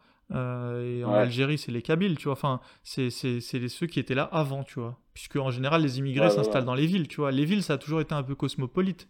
Partout dans le monde, tu vois. Euh. Même dans la campagne, il y a peut-être un manque aussi d'éducation. Ça, contribue à ce qu'il y ait des préjugés aussi, quoi. Oui, et puis sont, ouais, en général, à la campagne, c'est des gens un peu moins éduqués. Euh, enfin, en tout cas, de manière, de la manière dont je l'entends. et ouais, forcément. on, a, on a de la chance quand même de vivre dans un pays où tu as le droit de t'exprimer, tu as le droit de pas être d'accord. Euh, ah bah ce podcast, il n'existerait pas dans les autres pays, hein, je te le dis tout de suite. Hein. Je sais même pas si je l'aurais fait en Angleterre, tu vois, pour te dire. Vu comment je vois comment ça se passe là-bas. Je sais même pas si je l'aurais fait en Angleterre. En France, en Belgique, ouais. En Espagne, parce qu'eux, ils aiment pas les musulmans, donc ça c'est clair que j'aurais pu le faire, le podcast.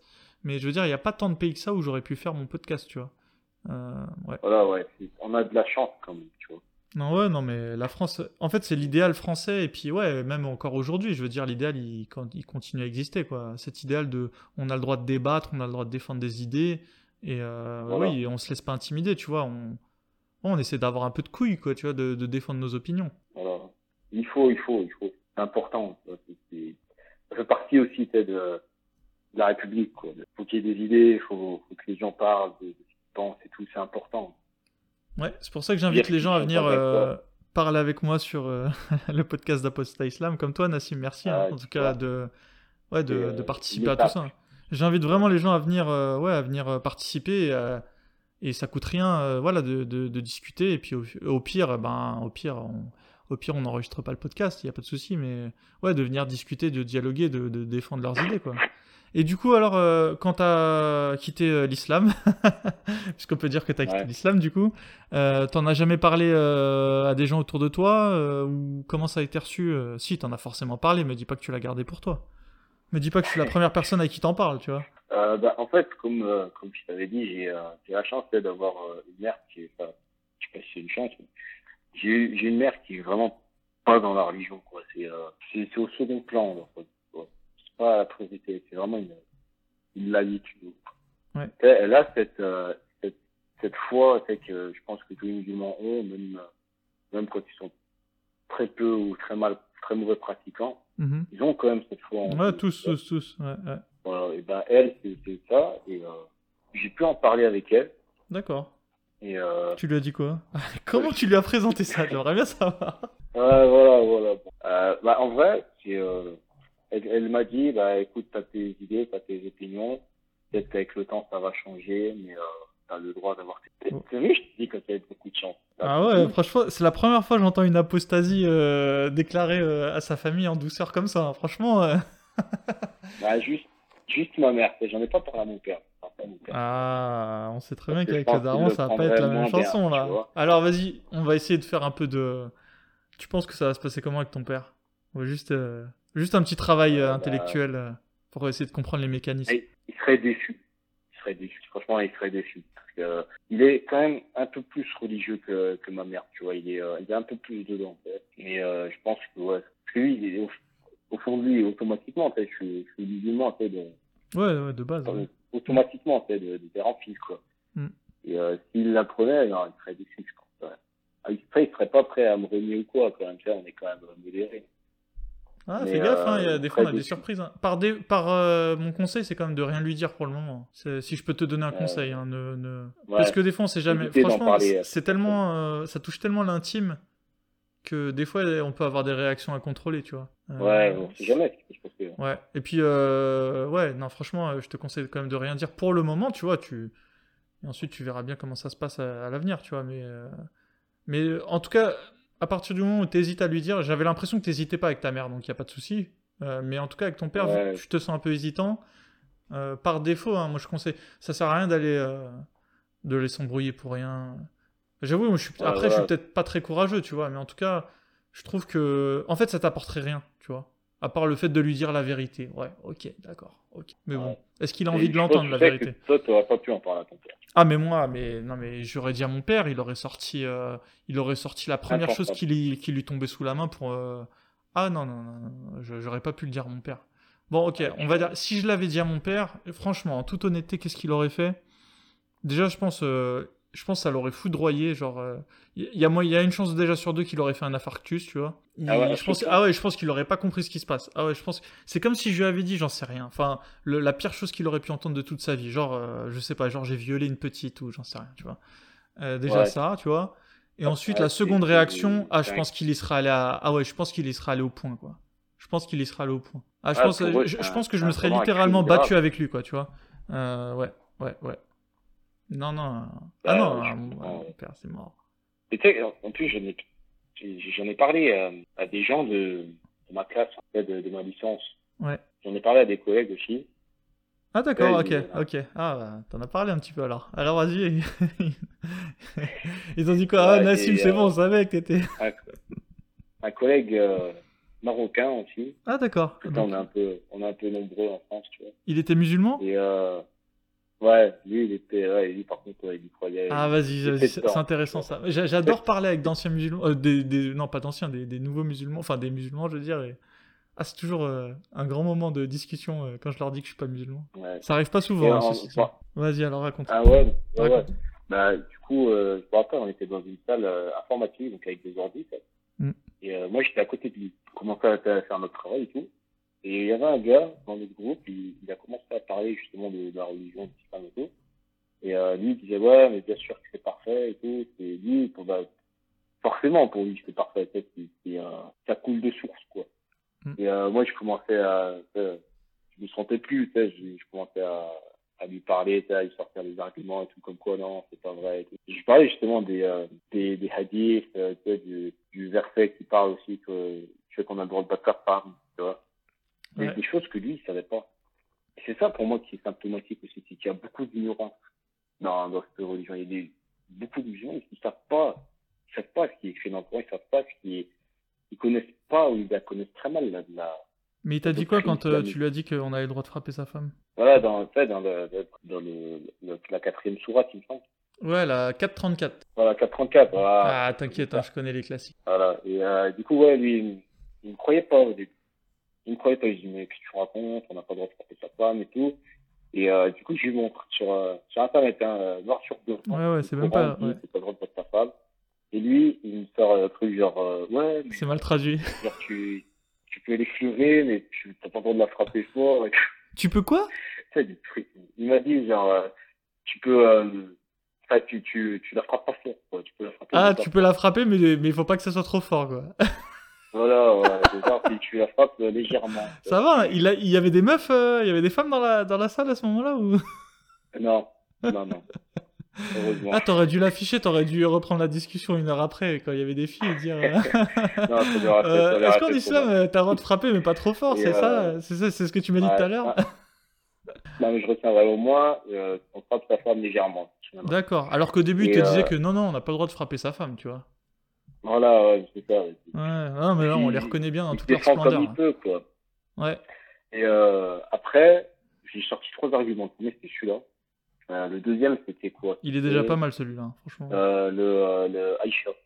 Ouais. Tu sais, la, la petite fille, là. Oui, oui, Aïcha, la femme du prophète qui avait marie, 6 quoi, ans au mariage, ouais, ouais. Et euh, je lui dis, ouais, c'est une petite fille et tout. Genre, euh. J'ai pas dit le prophète, c'est un pédophile. Ah bah oui, Je lui dis, ça serait une insulte. quand même pas. Je lui dis, le prophète, s'est marié avec une, une, un enfant. Et euh, je lui dis, est-ce que toi, ça te pose un problème? Et euh, là, il m'a dit, ouais, mais il y a, il y a un contexte et tout. Il m'a dit, euh, les petites filles à cette époque, elles étaient plus vieilles et tout. mais des trucs. Ouais, non, non, mais je rigole, mais c'est ce que m'avait dit un jour un imam à la mosquée. que Aïcha, elle faisait plus vieille que son âge. Et moi, j'écoutais ça en plus comme un abruti. C'est dingue à quel point une religion, tu t'as des gens qui sont dans une religion, ils sont capables de défendre l'indéfendable. Ouais, non, mais C'est ça. Alors que lui, euh, ton, ton pote, euh, si tu lui demandais de sortir avec sa petite sœur euh, qui a 10 ans, je pense qu'il te regarderait bizarre. Voilà. Enfin, c'est pas pareil. Surtout qu'il a dit aussi que c'était pour renforcer le lien avec le Ouais. Abou Bakr. Ouais, ouais, Alors que déjà, c'était. Parce qu'il me semble que Aïcha, c'est la fille d'Abou Bakr. c'est ça. Et euh, bah, Abou Bakr, c'était déjà le, le compagnon du prophète. Oui, bah, il y avait rien à renforcer. Euh, Abou Bakr, c'était déjà son, son plus grand ami. C'était d'ailleurs même son meilleur ami. Donc, euh, ouais, s'il a, s'il a besoin de renforcer les loins avec son meilleur ami, euh, c'est que vraiment son meilleur ami. euh, Et il paraît, alors là c'est c'est une rumeur, hein, euh, mais il paraît qu'Abou Bakr ensuite a demandé au prophète euh, que le prophète lui donne une de ses filles, tu vois. Et le prophète a dit non.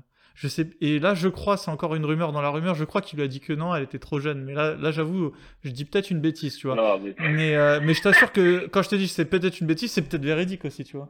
Et, euh, et, euh, et ouais, non, mais. Et au final, non, parce qu'en fait, c'était Fatima, et Fatima, il l'a. Finalement, euh, la- la- elle a été mariée euh, à Ali, qui était euh, son, son, genre, Ouais. son, son, enfin, son neveu, je veux dire. Mais Ali, je pense. En fait, je pense que la, la réalité, c'est que Ali, il était quand même plus jeune, tu vois. Et le prophète, il avait pas envie de donner sa, sa petite fille à, bah, un vieux, tu vois. Il, il préférait quand même la donner à, un- à un jeune, quoi. je pense que c'est ça la, la, la vraie, déjà, la, vraie, la vraie raison, quoi. ouais, tu vois, mais, mais déjà, même le mec qui a commis ces choses-là, il avait conscience qu'il y avait un truc malsain là-dedans, quoi. Il voulait pas marier sa fille à un vieux. Ouais, ouais, non, mais c'est ça. Tu vois, lui, il l'a- lui, il l'a fait. Mais le prophète était une personne très intelligente, hein, il était entouré d'abrutis certainement, tu vois, mais enfin en tout cas d'abrutis euh, par rapport à lui. Mais euh, non, non. Et c'est vrai que les musulmans aiment bien dire que toutes les femmes qu'il a eues, euh, c'était des alliances politiques, tu vois. Alors qu'en fait, quand tu regardes, pas du tout, tu vois. C'était plutôt des prisonnières de Ouais. guerre la plupart du temps, tu vois. La plupart du temps, ce qui se passait, c'est que quand le prophète réussissait une, une razzia ou une attaque sur un village, eh ben il récupérait une des femmes, tu vois. Mais euh, en vérité, quand tu regardes sur toutes les femmes qu'il a eues, il y a très peu d'alliances politiques, tu vois. Et encore, je suis même sûr que si on fouillait un peu, ce serait même les rares alliances politiques n'en étaient pas vraiment, tu vois. Et euh, non, non, la plupart des femmes de- du prophète, c'est des femmes que, qui étaient jolies, tu vois. Il prenait les plus belles femmes du village, Ouais. comme n'importe quel chef de guerre. hein. Moi, je lui en veux pas, hein, tu vois. C'est juste que ce que, ce que, je, ce que je trouve un- incroyable, c'est qu'on prenne ce type-là pour modèle, tu vois. Après que le, ce type-là ait existé et qu'il a fait tout ce qu'il ait fait, franchement, il y, en a, il y en a eu plein des gens comme lui, tu vois. Il n'y a, pas de, il y a pas de souci, tu vois. Mais euh, bon, enfin, qu'est-ce que ouais, tu veux. Mais oui, oui, tu as. Ouais, T'as parlé de quoi encore à ton pote euh euh, si. bah, juste là pour finir par rapport à Isha, Ouais. euh, il ne croyait, il ne croyait pas, donc il disait que tu me racontes, non, euh, parce que c'est vrai que lui, il était dans la religion, il n'avait pas les, les, les fondamentaux, tu sais, l'histoire et tout, il la connaissait pas bien. Ouais. Et quand je lui ai montré, encore une fois, hein, c'est preuve à l'appui sur Internet que c'était vrai, c'était dans un hadith euh, Mm. sahih, genre Ouais. authentique, tu vois. Oui, oui, Bukhari Que donc, Muslim, il. Il s'est marié avec euh, Aïcha quand elle avait 6 ans Mm. et il a consumé le mariage quand elle avait 9 ans. Ouais. Donc il s'est marié avec une fille de 6 ans. C'est un truc de ouf. Ouais. Moi, j'en reviens pas qu'on puisse considérer pas comme un prophète. Pour moi, c'est un prophète, ça, c'est Jésus, c'est Moïse, c'est des. D'après la légende, ça, c'est un peu des héros, quoi. Ouais, mais gens je pense qui- qu'ils qui le, le- leur cerveau il est éteint, tu vois, ils arrivent pas à avoir un esprit cri, ils pourront jamais critiquer le prophète, tu vois. Même si demain tu sortais une histoire, euh, je te sortais un- une histoire euh, la plus horrible possible, ils arriveraient à, ça ne, ça ne marcherait pas en fait. Ils- ils- en fait, ils n'écoutent, leur cerveau il est éteint, tu vois. Euh, Ouais, pourtant, c'est quand une, quand même une histoire horrible qu'il ait consommé le mariage avec une petite de 9 ans, alors que lui il en avait 54, tu vois. Enfin, je sais pas si tu imagines, 54 un truc de ouf. 54 ans, voilà, dans l'Arabie du 7e siècle, c'est un vieillard, tu vois. Mais évidemment, euh, quand ils décrivent le prophète, il est toujours beau gosse. Hein. Euh, il est toujours. euh, Ouais. Donc 54 ans, genre beau gosse, tu vois. Mais euh, non, mais non, en vrai, c'est un vieillard, tu vois. Il s'est tapé une petite. Enfin, c'est- dégueulasse, tu vois. Mais. C'est horrible. Ouais, mais pour eux, c'est ils arrivent pas à le critiquer, tu vois. Pour eux, c'était le prophète. Non, pour eux même limite, je vais même te dire l'inverse. Il lui, il- le prophète faisait le honneur à Aïcha, tu vois. Il allait pouvoir la. Ouais. Parce que eux, ce qu'ils disent, c'est que Aïcha, en fait, c'était une petite fille très intelligente et que grâce au prophète, elle allait pouvoir être formée par le meilleur des formateurs, tu vois. Enfin, en fait, ils arrivent à retourner le truc, tu vois.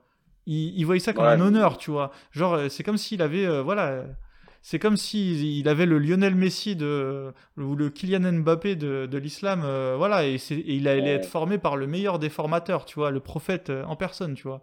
Et eux, ils voyaient ça comme ça, en fait. Ouais, vois. Tu vois, ils, voilà, c'est un Il a- truc de ouf. je te dis. Ils arrivent à retourner le truc. ils y retournent le truc. Que je, je me rappelle, quand euh, m'avais lu un peu les hadiths, il me semble qu'au début, si je, si je dis pas de conneries, hein, tu me corriges. Vas-y, vas-y, je te le dirai. Je dis Des, des bêtises. En fait, euh, à la base, elle était en train de jouer avec, euh, avec poupée. Et euh, genre, c'est, des membres de sa famille qui l'ont euh, amené au prophète dans une espèce de pièce. Mm. Et euh, c'est là où ils se sont mariés, en fait. Parce Ouais. que elle, en fait, Aïcha, elle, avait 6 ans, elle comprenait pas ce qui lui arrivait. Et euh, ça, on, on l'a comme si, en fait, on l'avait détaché de euh, sa vie d'enfant pour euh, directement la foutre dans, dans ce mariage euh, malsain, quoi. Non, c'est ça, le, le, hadith où elle raconte euh, comment ça s'est passé sa journée de mariage, tu vois que c'est, c'est, elle parle au passif, tu vois. Elle est, euh, c'est elle qui subit les événements, tu vois. C'est pas je me suis marié, euh, j'ai trouvé. non, non, c'est on est venu me chercher, je jouais avec voilà. mes poupées, on m'a maquillé, on m'a, on m'a présenté au prophète, tu vois. C'est, ça se voit qu'elle subit le. Ouais, même dans la narration du hadith en question, tu, tu vois qu'elle le subit. Mais de toute façon, il y a, y a, tout, tout, tout, tout dit que, qu'elle avait 6 ans, tu vois. Je sais que les musulmans, ils aiment pas dire qu'elle avait... Ils vont dire qu'elle avait 16 ans et qu'on a mal lu, tu vois, encore une fois. Mais euh, non, non, euh, tout dit qu'elle avait 6 ans. Et d'ailleurs, même Majidou Kaché, il y a pas longtemps, il a encore fait une vidéo euh, où lui, il analyse bien cette affaire et, et il prouve par A, a plus B qu'elle avait, elle avait bien 6 ans, tu vois. Enfin, selon les musulmans, hein, moi je m'en fous hein, de l'âge qu'elle avait. Ça se trouve, elle a même pas existé, cette fille, mais... Mais en tout cas, non, ouais. tout porte à croire dans les, la littérature islamique qu'elle avait 6 ans. D'ailleurs, il y a voilà, des... ouais, chez les musulmans, il y, y, a des passages, des hadiths où des gens ont, ont, 15 ou 16 ans, je sais plus, et c'est bien écrit 15 ou 16 ans. C'est pas écrit 6 et après il faut rajouter un 1, tu vois. Euh, du coup, non. En fait, c'est des mensonges que des gens sortent pour euh, essayer de défendre mieux qu'ils peuvent euh, les prophètes. C'est ça. Parce que même eux, au fond d'eux, ils reconnaissent que. Euh, non, je pense au fond d'eux, ils. Difficilement défendable. Ouais, ouais, ouais. Mais je pense qu'au fond d'eux, ils. Ouais, peut-être. Mais en tout cas, c'est sûr qu'ils voilà, se mentent à eux-mêmes. Ils se mentent à eux-mêmes. Je pense que c'est des gens, ils sont d'accord pour dire qu'il faut pas être pédophile, tu vois. Mais du coup, ils n'arrivent pas à voir que leur prophète l'était. Du coup, ils essayent de retourner euh, tout ce qu'ils arrivent à retourner comme argument euh, pour euh, dédouaner le prophète.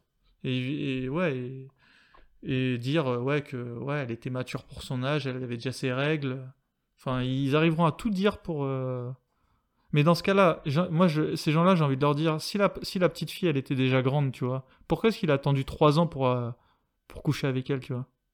Ouais, Elle sort d'où cette règle? ans, de, Depuis quand faut attendre 3 ans pour coucher avec une fille, tu vois? Ouais, surtout vois lui, je pense pas qu'il aura attendu. Ouais. tu sais que lui, il a même réussi à coucher avec des femmes euh, dont il venait de ouais. tuer le même jour, hein, je veux dire toute la famille, tu vois. Euh, il a, il a certaines de ses femmes, il a couché avec elles le soir même, tu vois. Il est, c'est pas, il, lui, il a pas, c'est pas, il a attendu trois semaines ou trois ans. Ou, non, non, c'était le soir même, euh, direct, tu vois. Et, il a non. pas le temps. Ouais, il a pas le temps. Enfin, il avait le temps pour Aïcha. On nous a jamais expliqué pourquoi il avait le temps. Moi, à mon avis, je pense qu'il avait le temps parce qu'elle était trop petite, tu vois. Ce qui se tient, ouais. ce qui est logique, tu vois. Mais bon, apparemment, ma logique, ouais. c'est pas la logique des musulmans, tu vois. Ceci dit, on va, ceci dit, on va pas leur enlever. Ouais, hein. Il y a plein de musulmans qui admettent qu'elle avait 6 ans. Ouais, ouais. Et les Saoudiens et tout, t'inquiète pas, hein. eux ils nient pas. Hein. Ouais. Juste pour, euh, pour finir avec Aïcha, après je passe au dernier Vas-y, vas-y. Euh, là, du coup, la conséquence de ça, c'est que bah, dans le monde islamique, c'est super répandu le, mariage d'enfants avec les bébés. Mmh. Oui, Moi, au Yémen, c'est 9 ans. Ouais. Euh, elle s'est mariée, elle s'est mariée, elle avait quoi Elle avait peut-être 14 ans, alors avec euh, mon grand-père, on avait 20 ans de plus. Mm. moi, je suis sûr que c'est une conséquence justement de euh, cette idée-là que si le prophète l'a fait, et ben, les musulmans peuvent le faire. Bah, s'il l'aurait pas fait, il l'aurait pas fait. C'est un sûr. exemple. Ouais, voilà, que c'est un exemple à suivre. Quoi. Ouais. C'est ça la, la, de, mm. la, conséquence en fait de, euh, de ces euh, enseignements comme ça. Ça ruine des, des, la vie des petites filles. Quoi. Plein de petites filles qui sont vulnérables. Après, je pense que c'est un problème qui arrive dans le monde entier. En Inde aussi, ça arrive, mais moi, le problème que j'ai avec, avec l'islam, c'est que c'est le prophète lui-même qui a fait ces, ces choses-là, tu vois. Alors que si tu prends Jésus, par exemple, il s'est jamais marié. Donc déjà, ce problème, euh, il n'a pas lieu d'être. Ouais, en cas, de Jésus, on peut le régler. Quoi. On compare souvent le christianisme et l'islam, c'est un peu les religions euh, universelles. Mm.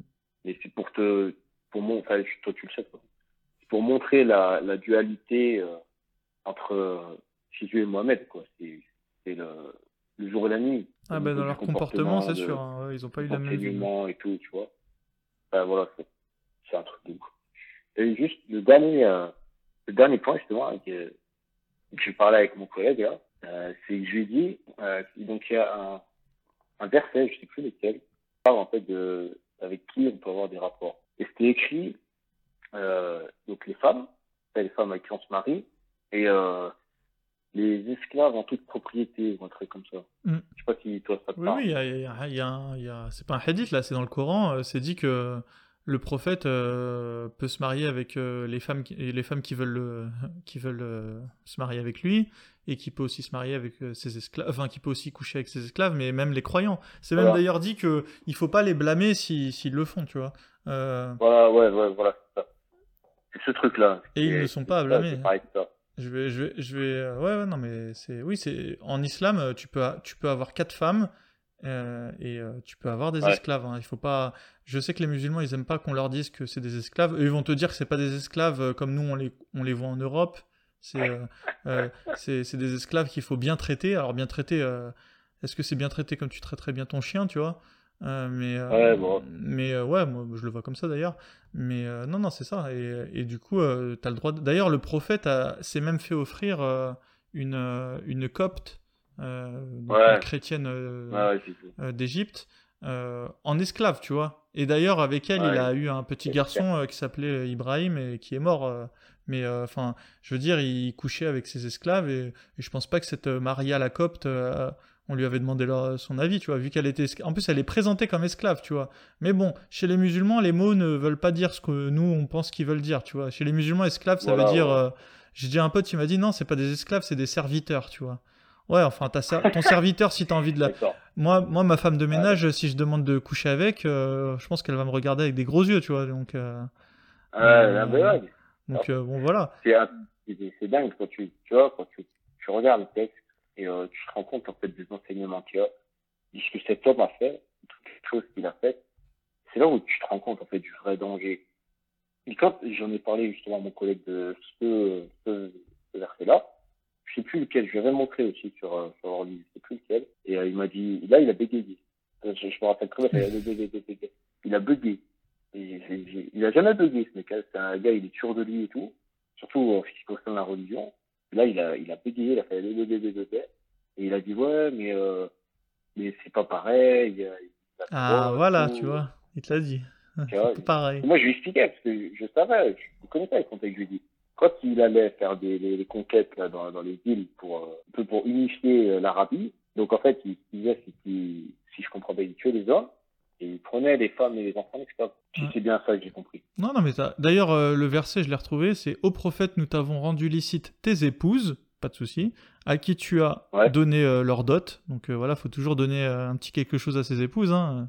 T'inquiète pas, hein, ils donnaient pas des gros chèques hein, à l'époque. Ouais. Ce que tu as possédé légalement, donc parmi les Ouais. esclaves qu'Allah t'a destiné. Donc euh, c'est bien des esclaves que tu possèdes, c'est une possession. Donc ça veut dire que tu peux en jouir, euh, voilà, comme euh, tu peux jouir de ta table ou de ta PlayStation, tu vois. Là, tu peux jouir de ton Ouais. esclave, tu vois. Alors qu'on te dirait pas que tu peux jouir de, de, de, de ta femme de ménage, tu vois. Qu'Allah t'a Ouais, destiné. non, Et aussi, des esclaves. et oui, et aussi les filles de tes oncles et tantes. Alors super, enfin, c'est-à-dire tu peux quand même te taper ta nièce, quoi. Ainsi que toute femme croyante, si elle fait don de sa personne. Alors, je te laisse m'analyser cette Ouais. phrase. hein. Ainsi que de toute femme croyante, si elle fait don de sa personne. en fait, Ah, ça veut ah, dire qu'à l'époque du prophète, euh, bah, si t'étais une femme croyante, euh, bah, tu pouvais aller voir le prophète et lui demander de, de t'honorer. euh. et ça, c'était licite, tu vois. T'avais fait, euh, t'avais fait presque une bonne action, tu vois. Alors, tu fais attendre qui tu veux d'entre elles et tu héberges chez toi qui tu veux. Donc voilà, le prophète, c'est vraiment le nabab, Ouais. quoi. Il ne t'est plus permis désormais de prendre d'autres femmes ni de changer d'épouse, à l'exception des esclaves que tu possèdes, tu vois. Voilà. Donc, euh, Voilà. écrit, hein. En fait, ouais, le prophète apparemment dans ce dans ce, cette sourate, il- voilà, il- on lui, Dieu lui avait ordonné de, de, de, de ne pas divorcer de ses, ses anciennes femmes, tu vois. Mais bon, je pense qu'il s'en Ouais. foutait. Euh, De toute façon, il avait tellement à faire que, que ça le dérangeait pas. Et euh, oui, à l'exception des esclaves que tu possèdes. Donc euh, voilà, on est. Enfin, je veux dire, le- le- cette sourate, c'est la sourate euh, euh, 33. Et euh, 33, et les versets, c'est 50, 51, 52. Et fr- franchement, c'est limpide, tu vois. y a- il y a- Voilà. je, comprends pas. euh, Enfin, si, je comprends qu'on peut avoir une mauvaise foi absolue, mais le- les versets sont clairs. L'exception est, est, est non seulement euh, licite, mais elle est noir sur blanc écrit dans le Coran. Et on se doute bien que les esclaves que tu possèdes, euh, c'est pas pour leur demander d'aller laver les carreaux, tu vois. Je pense qu'il avait assez de femmes pour Voilà. le faire, tu vois. Donc euh, C'est euh, voilà. c'est très bien, c'est très bien compris. Voilà, ouais, c'est ça. Voilà, c'est- euh, C'est un truc qui a des, des conséquences vraiment très très graves, surtout par rapport à, à Daesh. Bah, c'est ça. En fait, c'est oui. Là, on rigole, mais c'est c'est ça que ça veut dire. Ça veut dire que aujourd'hui, les gens euh, se servent de ce modèle-là pour. Bah, forcément, c'est un modèle. Alors, ils veulent le reproduire le modèle. On peut même pas leur en Ah, vouloir aux gens de Daesh, tu vois. On leur a dit qu'on avait le droit d'être musulmans. Mais c'est la France aussi, hein, le problème. hein. Si la France, elle autorise ce genre de, de, de comportement, euh, enfin de... Tu vois, la- en France, si tu veux, le, nazisme, par exemple, c'est c'est quelque chose qui est combattu, tu vois. Tu peux pas être nazi. Euh, parce que voilà, on, Voilà. on, on considère que... Enfin, ce que je veux dire, c'est... La France, elle, elle, elle- elle interdit certaines choses. Hein. Faut pas croire qu'en France, la liberté, euh, elle est absolue. Hein. Et, mais non, Ouais, la ouais, France, elle oui. considère que ce genre de... de de dogme, euh, c'est ok, c'est cool, tu vois. Mais du coup, forcément, toi, tu te dis, je suis né dedans, la France, en France, ils ont l'air de dire que l'islam c'est cool. Tu commences à te renseigner un peu sur ce que faisait le prophète pour prendre exemple sur lui, du coup. Et tu vois que le mec, c'était un, voilà, un bon queutard. Eh ben, tu deviens un queutard toi aussi, tu vois. Et moi, il y a pas de... Moi, le jour où mon fils, il me dit, je veux devenir musulman, mais je dis, mais vas-y, fiston, euh, prends-toi quatre femmes et dix esclaves, tu vois, puisqu'apparemment, euh, t'as le droit de le faire, tu vois. Bon, évidemment, je lui dirais pas ça, mais, mais tu vois, enfin, l'idée, Ouais, c'est la même chose, tu vois, ce- ouais. tu vois ce que je veux dire, ouais. euh, je dis ça pour rigoler, mais je veux dire, euh, le modèle islamique le faisait. Alors pourquoi est-ce que les gens qui se diraient musulmans le feraient pas, tu vois? Enfin, Ouais. Daesh, Ouais, on en dit ce qu'on veut, mais ils sont logiques, hein. Ouais, mais ce qui s'est passé avec Daesh, là, c'est- de toute façon, tu, sais, tu sais mieux que moi. Ouais. Ce qui s'est passé avec Daesh, ils ont fait quoi quand ils, étaient en Irak? Il y avait les Yézidis, là, cette, cette communauté en Irak euh, Voilà. ethno-religieuse. Qui les n'étaient pas Yézidis. musulmans, du coup? Ils ont fait quoi? Ils ont, ils ont commis un génocide et ils ont euh, pratiqué euh, l'esclavage sexuel avec les, euh, les. C'est ça. Ils ont tué les hommes et ils ont gardé les femmes en esclavage. Mais tu sais que le prophète a fait Voilà. exactement la même chose. Quand il était à Médine, Voilà. il a dégagé euh, des tribus euh, juives. Et ensuite, la dernière, ce qu'il a fait, c'est qu'il a tué les hommes et il a gardé les femmes et les enfants pour esclaves. voilà. Donc, le prophète l'a fait lui-même, tu vois. font.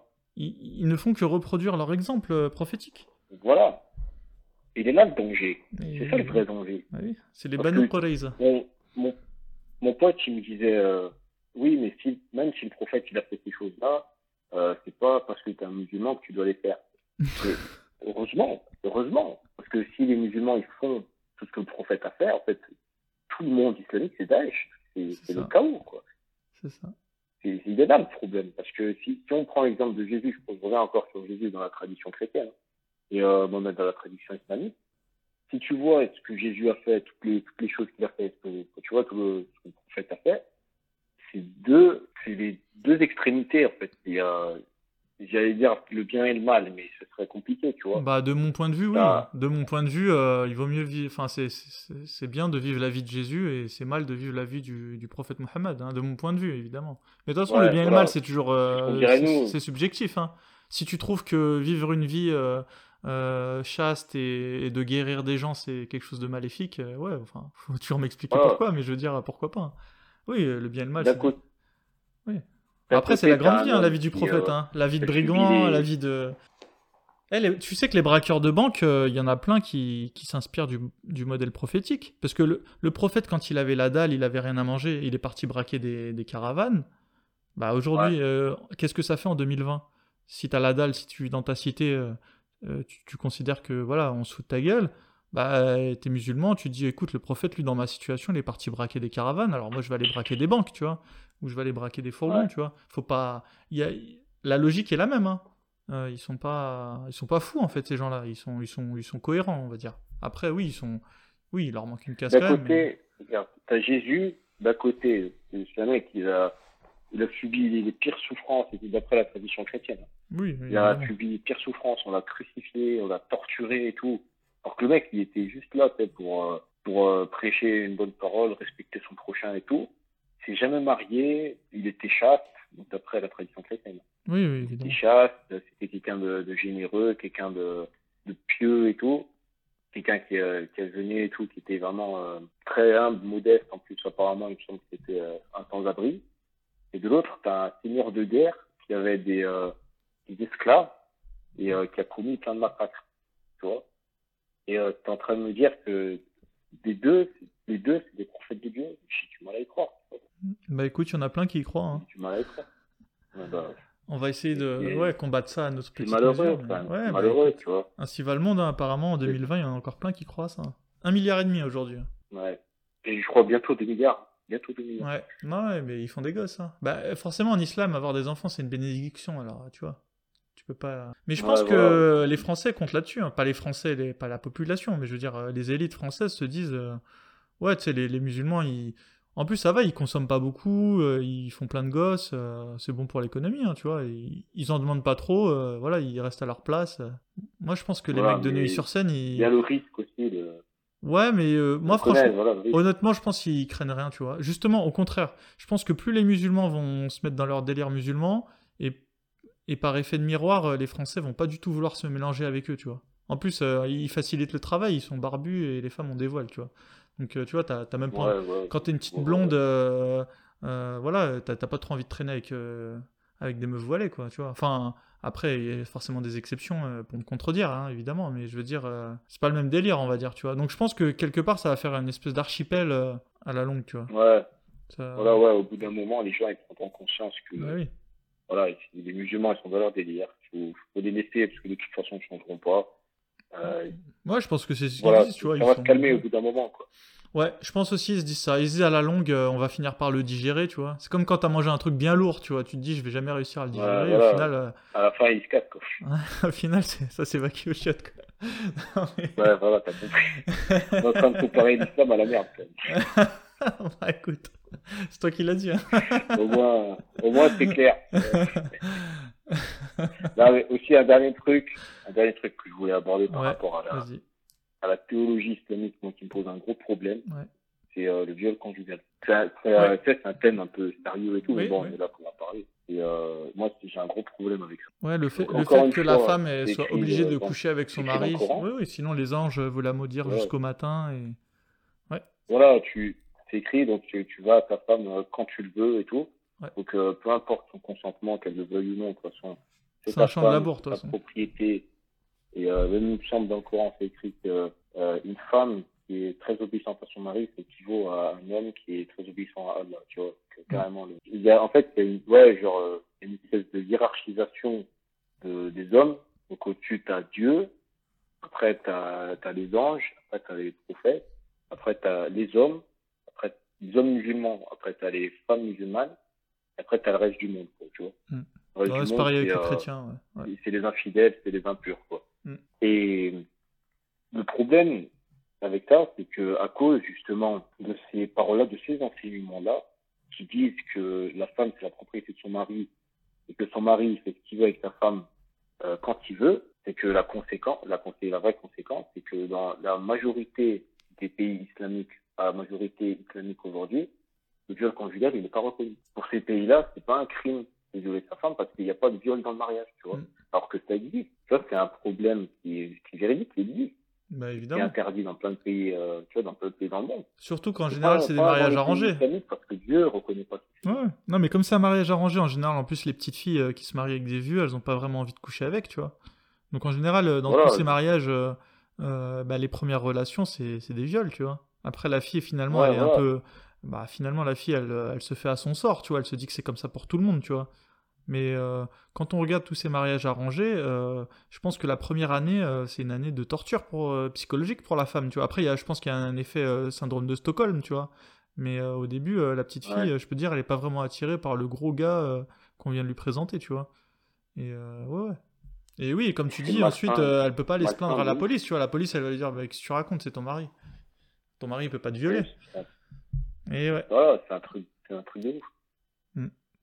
Je lisais d'ailleurs un Et, livre que euh, je te conseille euh, qui s'appelle euh, Mille, Mille soleils splendides. Je sais pas si un jour tu auras envie de lire, mais, euh, mais en tout cas, c'est, l'histoire d'une petite afghane qui se fait marier de force avec un type. Et ouais, du, du coup, il parle de ça, de, bah, des premières relations sexuelles. Et le mari lui dit euh, T'inquiète pas, le prophète il faisait la, la même chose avec ses femmes. T'as pas à avoir honte. Ouais, tu vois. Ouais, on en revient toujours à la même chose. Ouais, là, bah, t'inquiète, ils, ont, ils, ont, ils, savent, euh, ils savent parler. Hein. Surtout, c'est des pays, surtout, c'est des pays, qui ont même, pas la charia, quoi. Des, euh, Ah oui, non, mais c'est ça le des pire. pays à dominance Ah islamique, mais ils ne reconnaissent quand même pas, même quand ils ont un système euh, Ah, bah, un tout- peu à l'occidental, tu vois, comme le Maghreb. Ouais, mais dès que tu t'inspires euh, de près ou de loin avec la charia, tu tombes sur ces choses-là. hein. De toute façon, que, même s'ils s'inspireraient pas de la charia, le fait que les policiers qui reçoivent les plaintes soient musulmans, euh, enfin, les musulmans dans un pays musulman, font que, ouais, ils ont cette mentalité, quoi. Pour eux, euh, le mari ne viole Ouais. pas sa femme, puisque, puisque t'es sa femme. ils sont logiques, Voilà, hein. euh, Enfin, ils sont logiques. Ils ont leur logique. Oui, alors qu'en France, le Ouais. viol conjugal, c'est quelque chose de reconnu, tu vois. ouais. Ouais. Mais d'ailleurs, je- tu c'est toutes ces choses-là qui s'accumulent, qui s'accumulent, Ah oui. et au bout d'un moment, tu te dis, mais attends, euh, quoi ça C'est la religion de Dieu il y a plein de problèmes, il y a plein de choses injustes, il y a des choses malsaines et tout, mm. je sais pas. Mais toi qui vas devenir avocat, tu vas connaître ça. C'est ce qui s'appelle un faisceau de, de, preuves. Parfois, quand on n'a pas une preuve euh, matérielle, euh, euh, comment on appelle ça, qui est vraiment absolue, tu vois, eh ben, on, on, peut être jugé coupable sur un faisceau de d'accusations. C'est ce qui c'est ce qui se passe parfois. Et d'ailleurs, c'est ce qui s'est passé il y a pas longtemps avec Sarkozy. Sarkozy, on n'a pas réussi à prouver qu'il était dans les magouilles euh, libyennes, mais il y avait un faisceau de, de probabilités euh, qu'il. Enfin voilà, c'est ce qu'on appelle un... Et là, c'est pareil. Forcément, on n'arrivera jamais à prouver que Dieu n'existe pas. Parce que comment tu veux prouver qu'un truc n'existe pas? C'est enfin, antinomique. Mais du coup, non, il y a un faisceau de. Voilà, le comportement des musulmans, le comportement du prophète, euh, ce que donne l'islam de nos jours. Enfin voilà, il suffit d'ouvrir les yeux.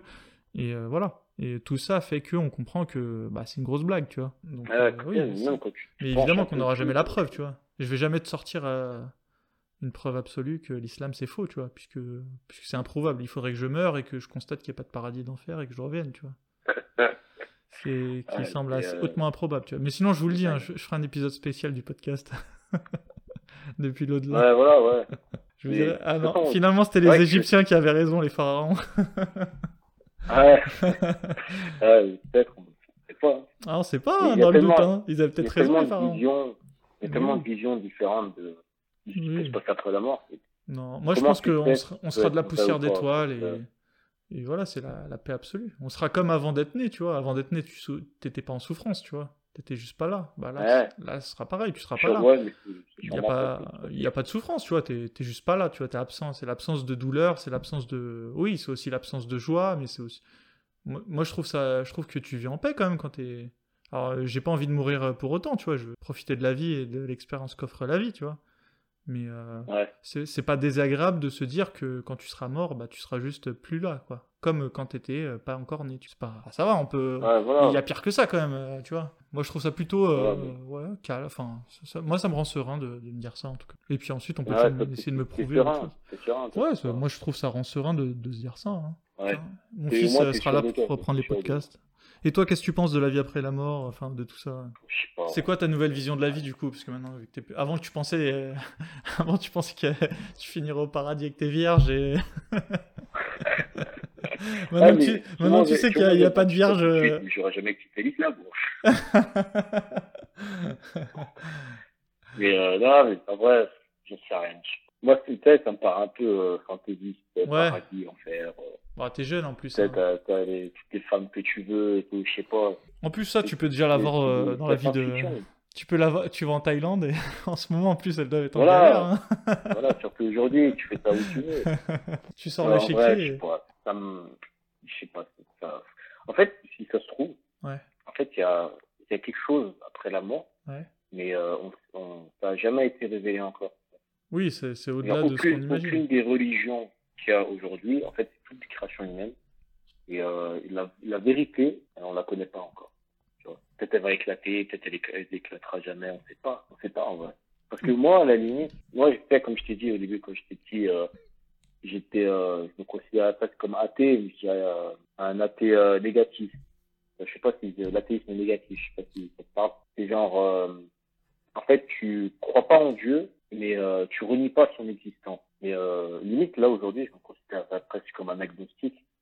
Parce que peut-être qu'il y a un Dieu qui existe et tout, qui nous regarde, c'est pas qui nous regarde, mais qui contrôle un peu l'univers, qui est à l'origine de, de, sa naissance et tout, mais euh, qui correspond pas aux définitions euh, qui sont données par les religions euh, mm. sur Terre. Quoi.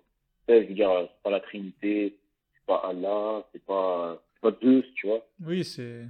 Spinoza il disait que Dieu c'est la nature, simplement. Je pense que de toute façon, on, ne pourra jamais le savoir en tant qu'être humain vivant, tu vois. Je sais pas.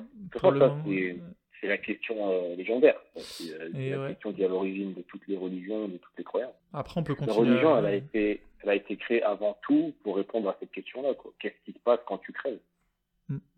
C'est pour donner une réponse à des gens qui euh, qui savent pas et qui ont peut-être peur pourrait arriver. Tu vois. Et la, ça, la, la, la, technique, la subtilité de la religion, c'est que, pas forcément la religion islamique, hein, mais c'est la religion en général, c'est que ça non seulement ça te donne une réponse par rapport à la vie après la mort, Donc ça te dit ce qui va se passer d'après la logique de la religion. Et en plus, ça te donne un code de conduite morale. Tu vois. Genre ça te, ça te dit ce qu'il faut faire, ce qu'il faut pas faire et tout. C'est pour ça que je pense que ça marche aussi bien. Mm. Parce que c'est euh, il y a, une logique de, de cohésion sociale, tu vois. Et quand euh, tu as plein de plein d'individus qui appartiennent à une religion spécifique, et ben ils, ils se réunissent, ils disent ouais, mes frères et sœurs. Il y a, il y a vraiment ce sentiment de communauté Oui, d'appartenance. et euh, ça les renforce dans euh, leur conviction de ce qui peut se passer après la mort. C'est pour ça, je pense que la religion marche bien. Exactement. Non, mais je Ça pense répond à des questions, euh, ça te change questions quoi.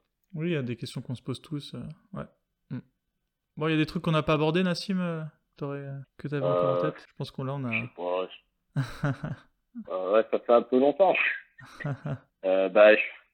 ouais, je pense que ouais, c'est, euh, je pense pas que moi, mes opinions vont changer avec le temps, mais euh, c'est tout, ouais, c'est comme on l'avait dit euh, dans le mail, hein, c'est toujours euh, intéressant d'en parler avec quelqu'un et euh, surtout que c'est pas le genre de discussion qu'on peut avoir avec tout le monde, quoi. c'est ça. Là, C'est on parle euh, du thème avec, euh, avec des gens qui ont les mêmes, euh, les mêmes idées que toi, les mêmes opinions que toi, tu vois. T'en parles pas à tout le monde, c'est, tabou. Ah non, c'est pour ça qu'il faut venir sur Apostat Islam, euh, venir me parler. Voilà, voilà. Voilà, c'est ça. Merci d'avoir fait ma promotion. pub. Tu fais un peu de pub. Petite pub, merci beaucoup Nassim. Bon, en tout cas, bah, bah, je te dis à bientôt. En tout cas, Nassim, merci en tout cas d'avoir euh, d'avoir participé euh, à cette émission et, et de toute façon, je te Ouais, souhaite, euh, je te souhaite, euh, je te souhaite de réussir dans tes études déjà, première chose, et, euh, et ensuite, euh, ouais, lance-toi dans. Je sens que les sujets sur l'islam, ça va, ça va faire partie de l'actualité bientôt, donc, euh, donc je pense que tu auras peut-être ta carte à jouer. en tant qu'avocat à ce moment-là. Enfin, en tout cas, en tout cas, dans tous les cas, je te souhaite de, de réussir tes études. C'est ce qui compte avant tout. Ah, Surtout en ce moment, c'est un peu galère avec le confinement. que Il y beaucoup de personnes qui parlent justement de, de leur ressenti, de ce qu'ils pensent de, de la religion, même de leurs avis, euh, de tout ce qui peut ressortir. C'est toujours utile, c'est enrichissant de parler de ces choses-là. C'est ça. Merci d'être allé jusqu'au bout de cet épisode. Je vous rappelle que vous aussi, vous pouvez participer au podcast en m'envoyant tout simplement un message sur apostaislam.gmail.com. Vous pouvez évidemment me contacter sur euh, le compte Facebook apostaislam. Euh, petit conseil de lecture, j'ai fini, euh, comme je vous l'ai dit dans l'interview, euh, 1000 soleils splendides, donc euh, 1000 Splendid Sun en anglais. Euh, super livre euh, sur euh, tout ce qui s'est passé en Afghanistan euh, au cours de ces dernières années, vu par l'œil de deux jeunes femmes euh, afghanes euh, qui vont évidemment grandir euh, au fil euh, du livre. Et vraiment un livre génial euh, qui fait froid dans le dos aussi, parce que ça- comme vous pouvez l'imaginer, euh, voilà, être une femme sous les talibans, c'est pas, pas, pas facile tous les jours. Et euh, voilà, j'ai vraiment adoré ce livre, je vous le conseille vraiment, vraiment chaudement. C'est la même personne qui a fait Les Cerfs-Volants de Kaboul, que je n'ai pas lu, j'avais vu en film. Et il paraît aussi que Les Cerfs-Volants de Kaboul est super, donc euh, voilà, je, vais- je vais m'y mettre aussi. En tout cas, voilà, ça... Il y a tout ce qu'on aime sur Apostat Islam, il y a de, bah, de l'islam justement dans ce bouquin, et puis, euh, non, et puis aussi on découvre l'Afghanistan, on découvre que c'est pas juste ce cliché qu'on a, malheureusement euh, à la télé, et que c'est un pays avec une grande histoire. Donc voilà, c'était le petit conseil de lecture de la fin. Et en tout cas, je vous souhaite euh, euh, voilà, le meilleur, et je vous dis à très bientôt pour un nouvel épisode de ce podcast.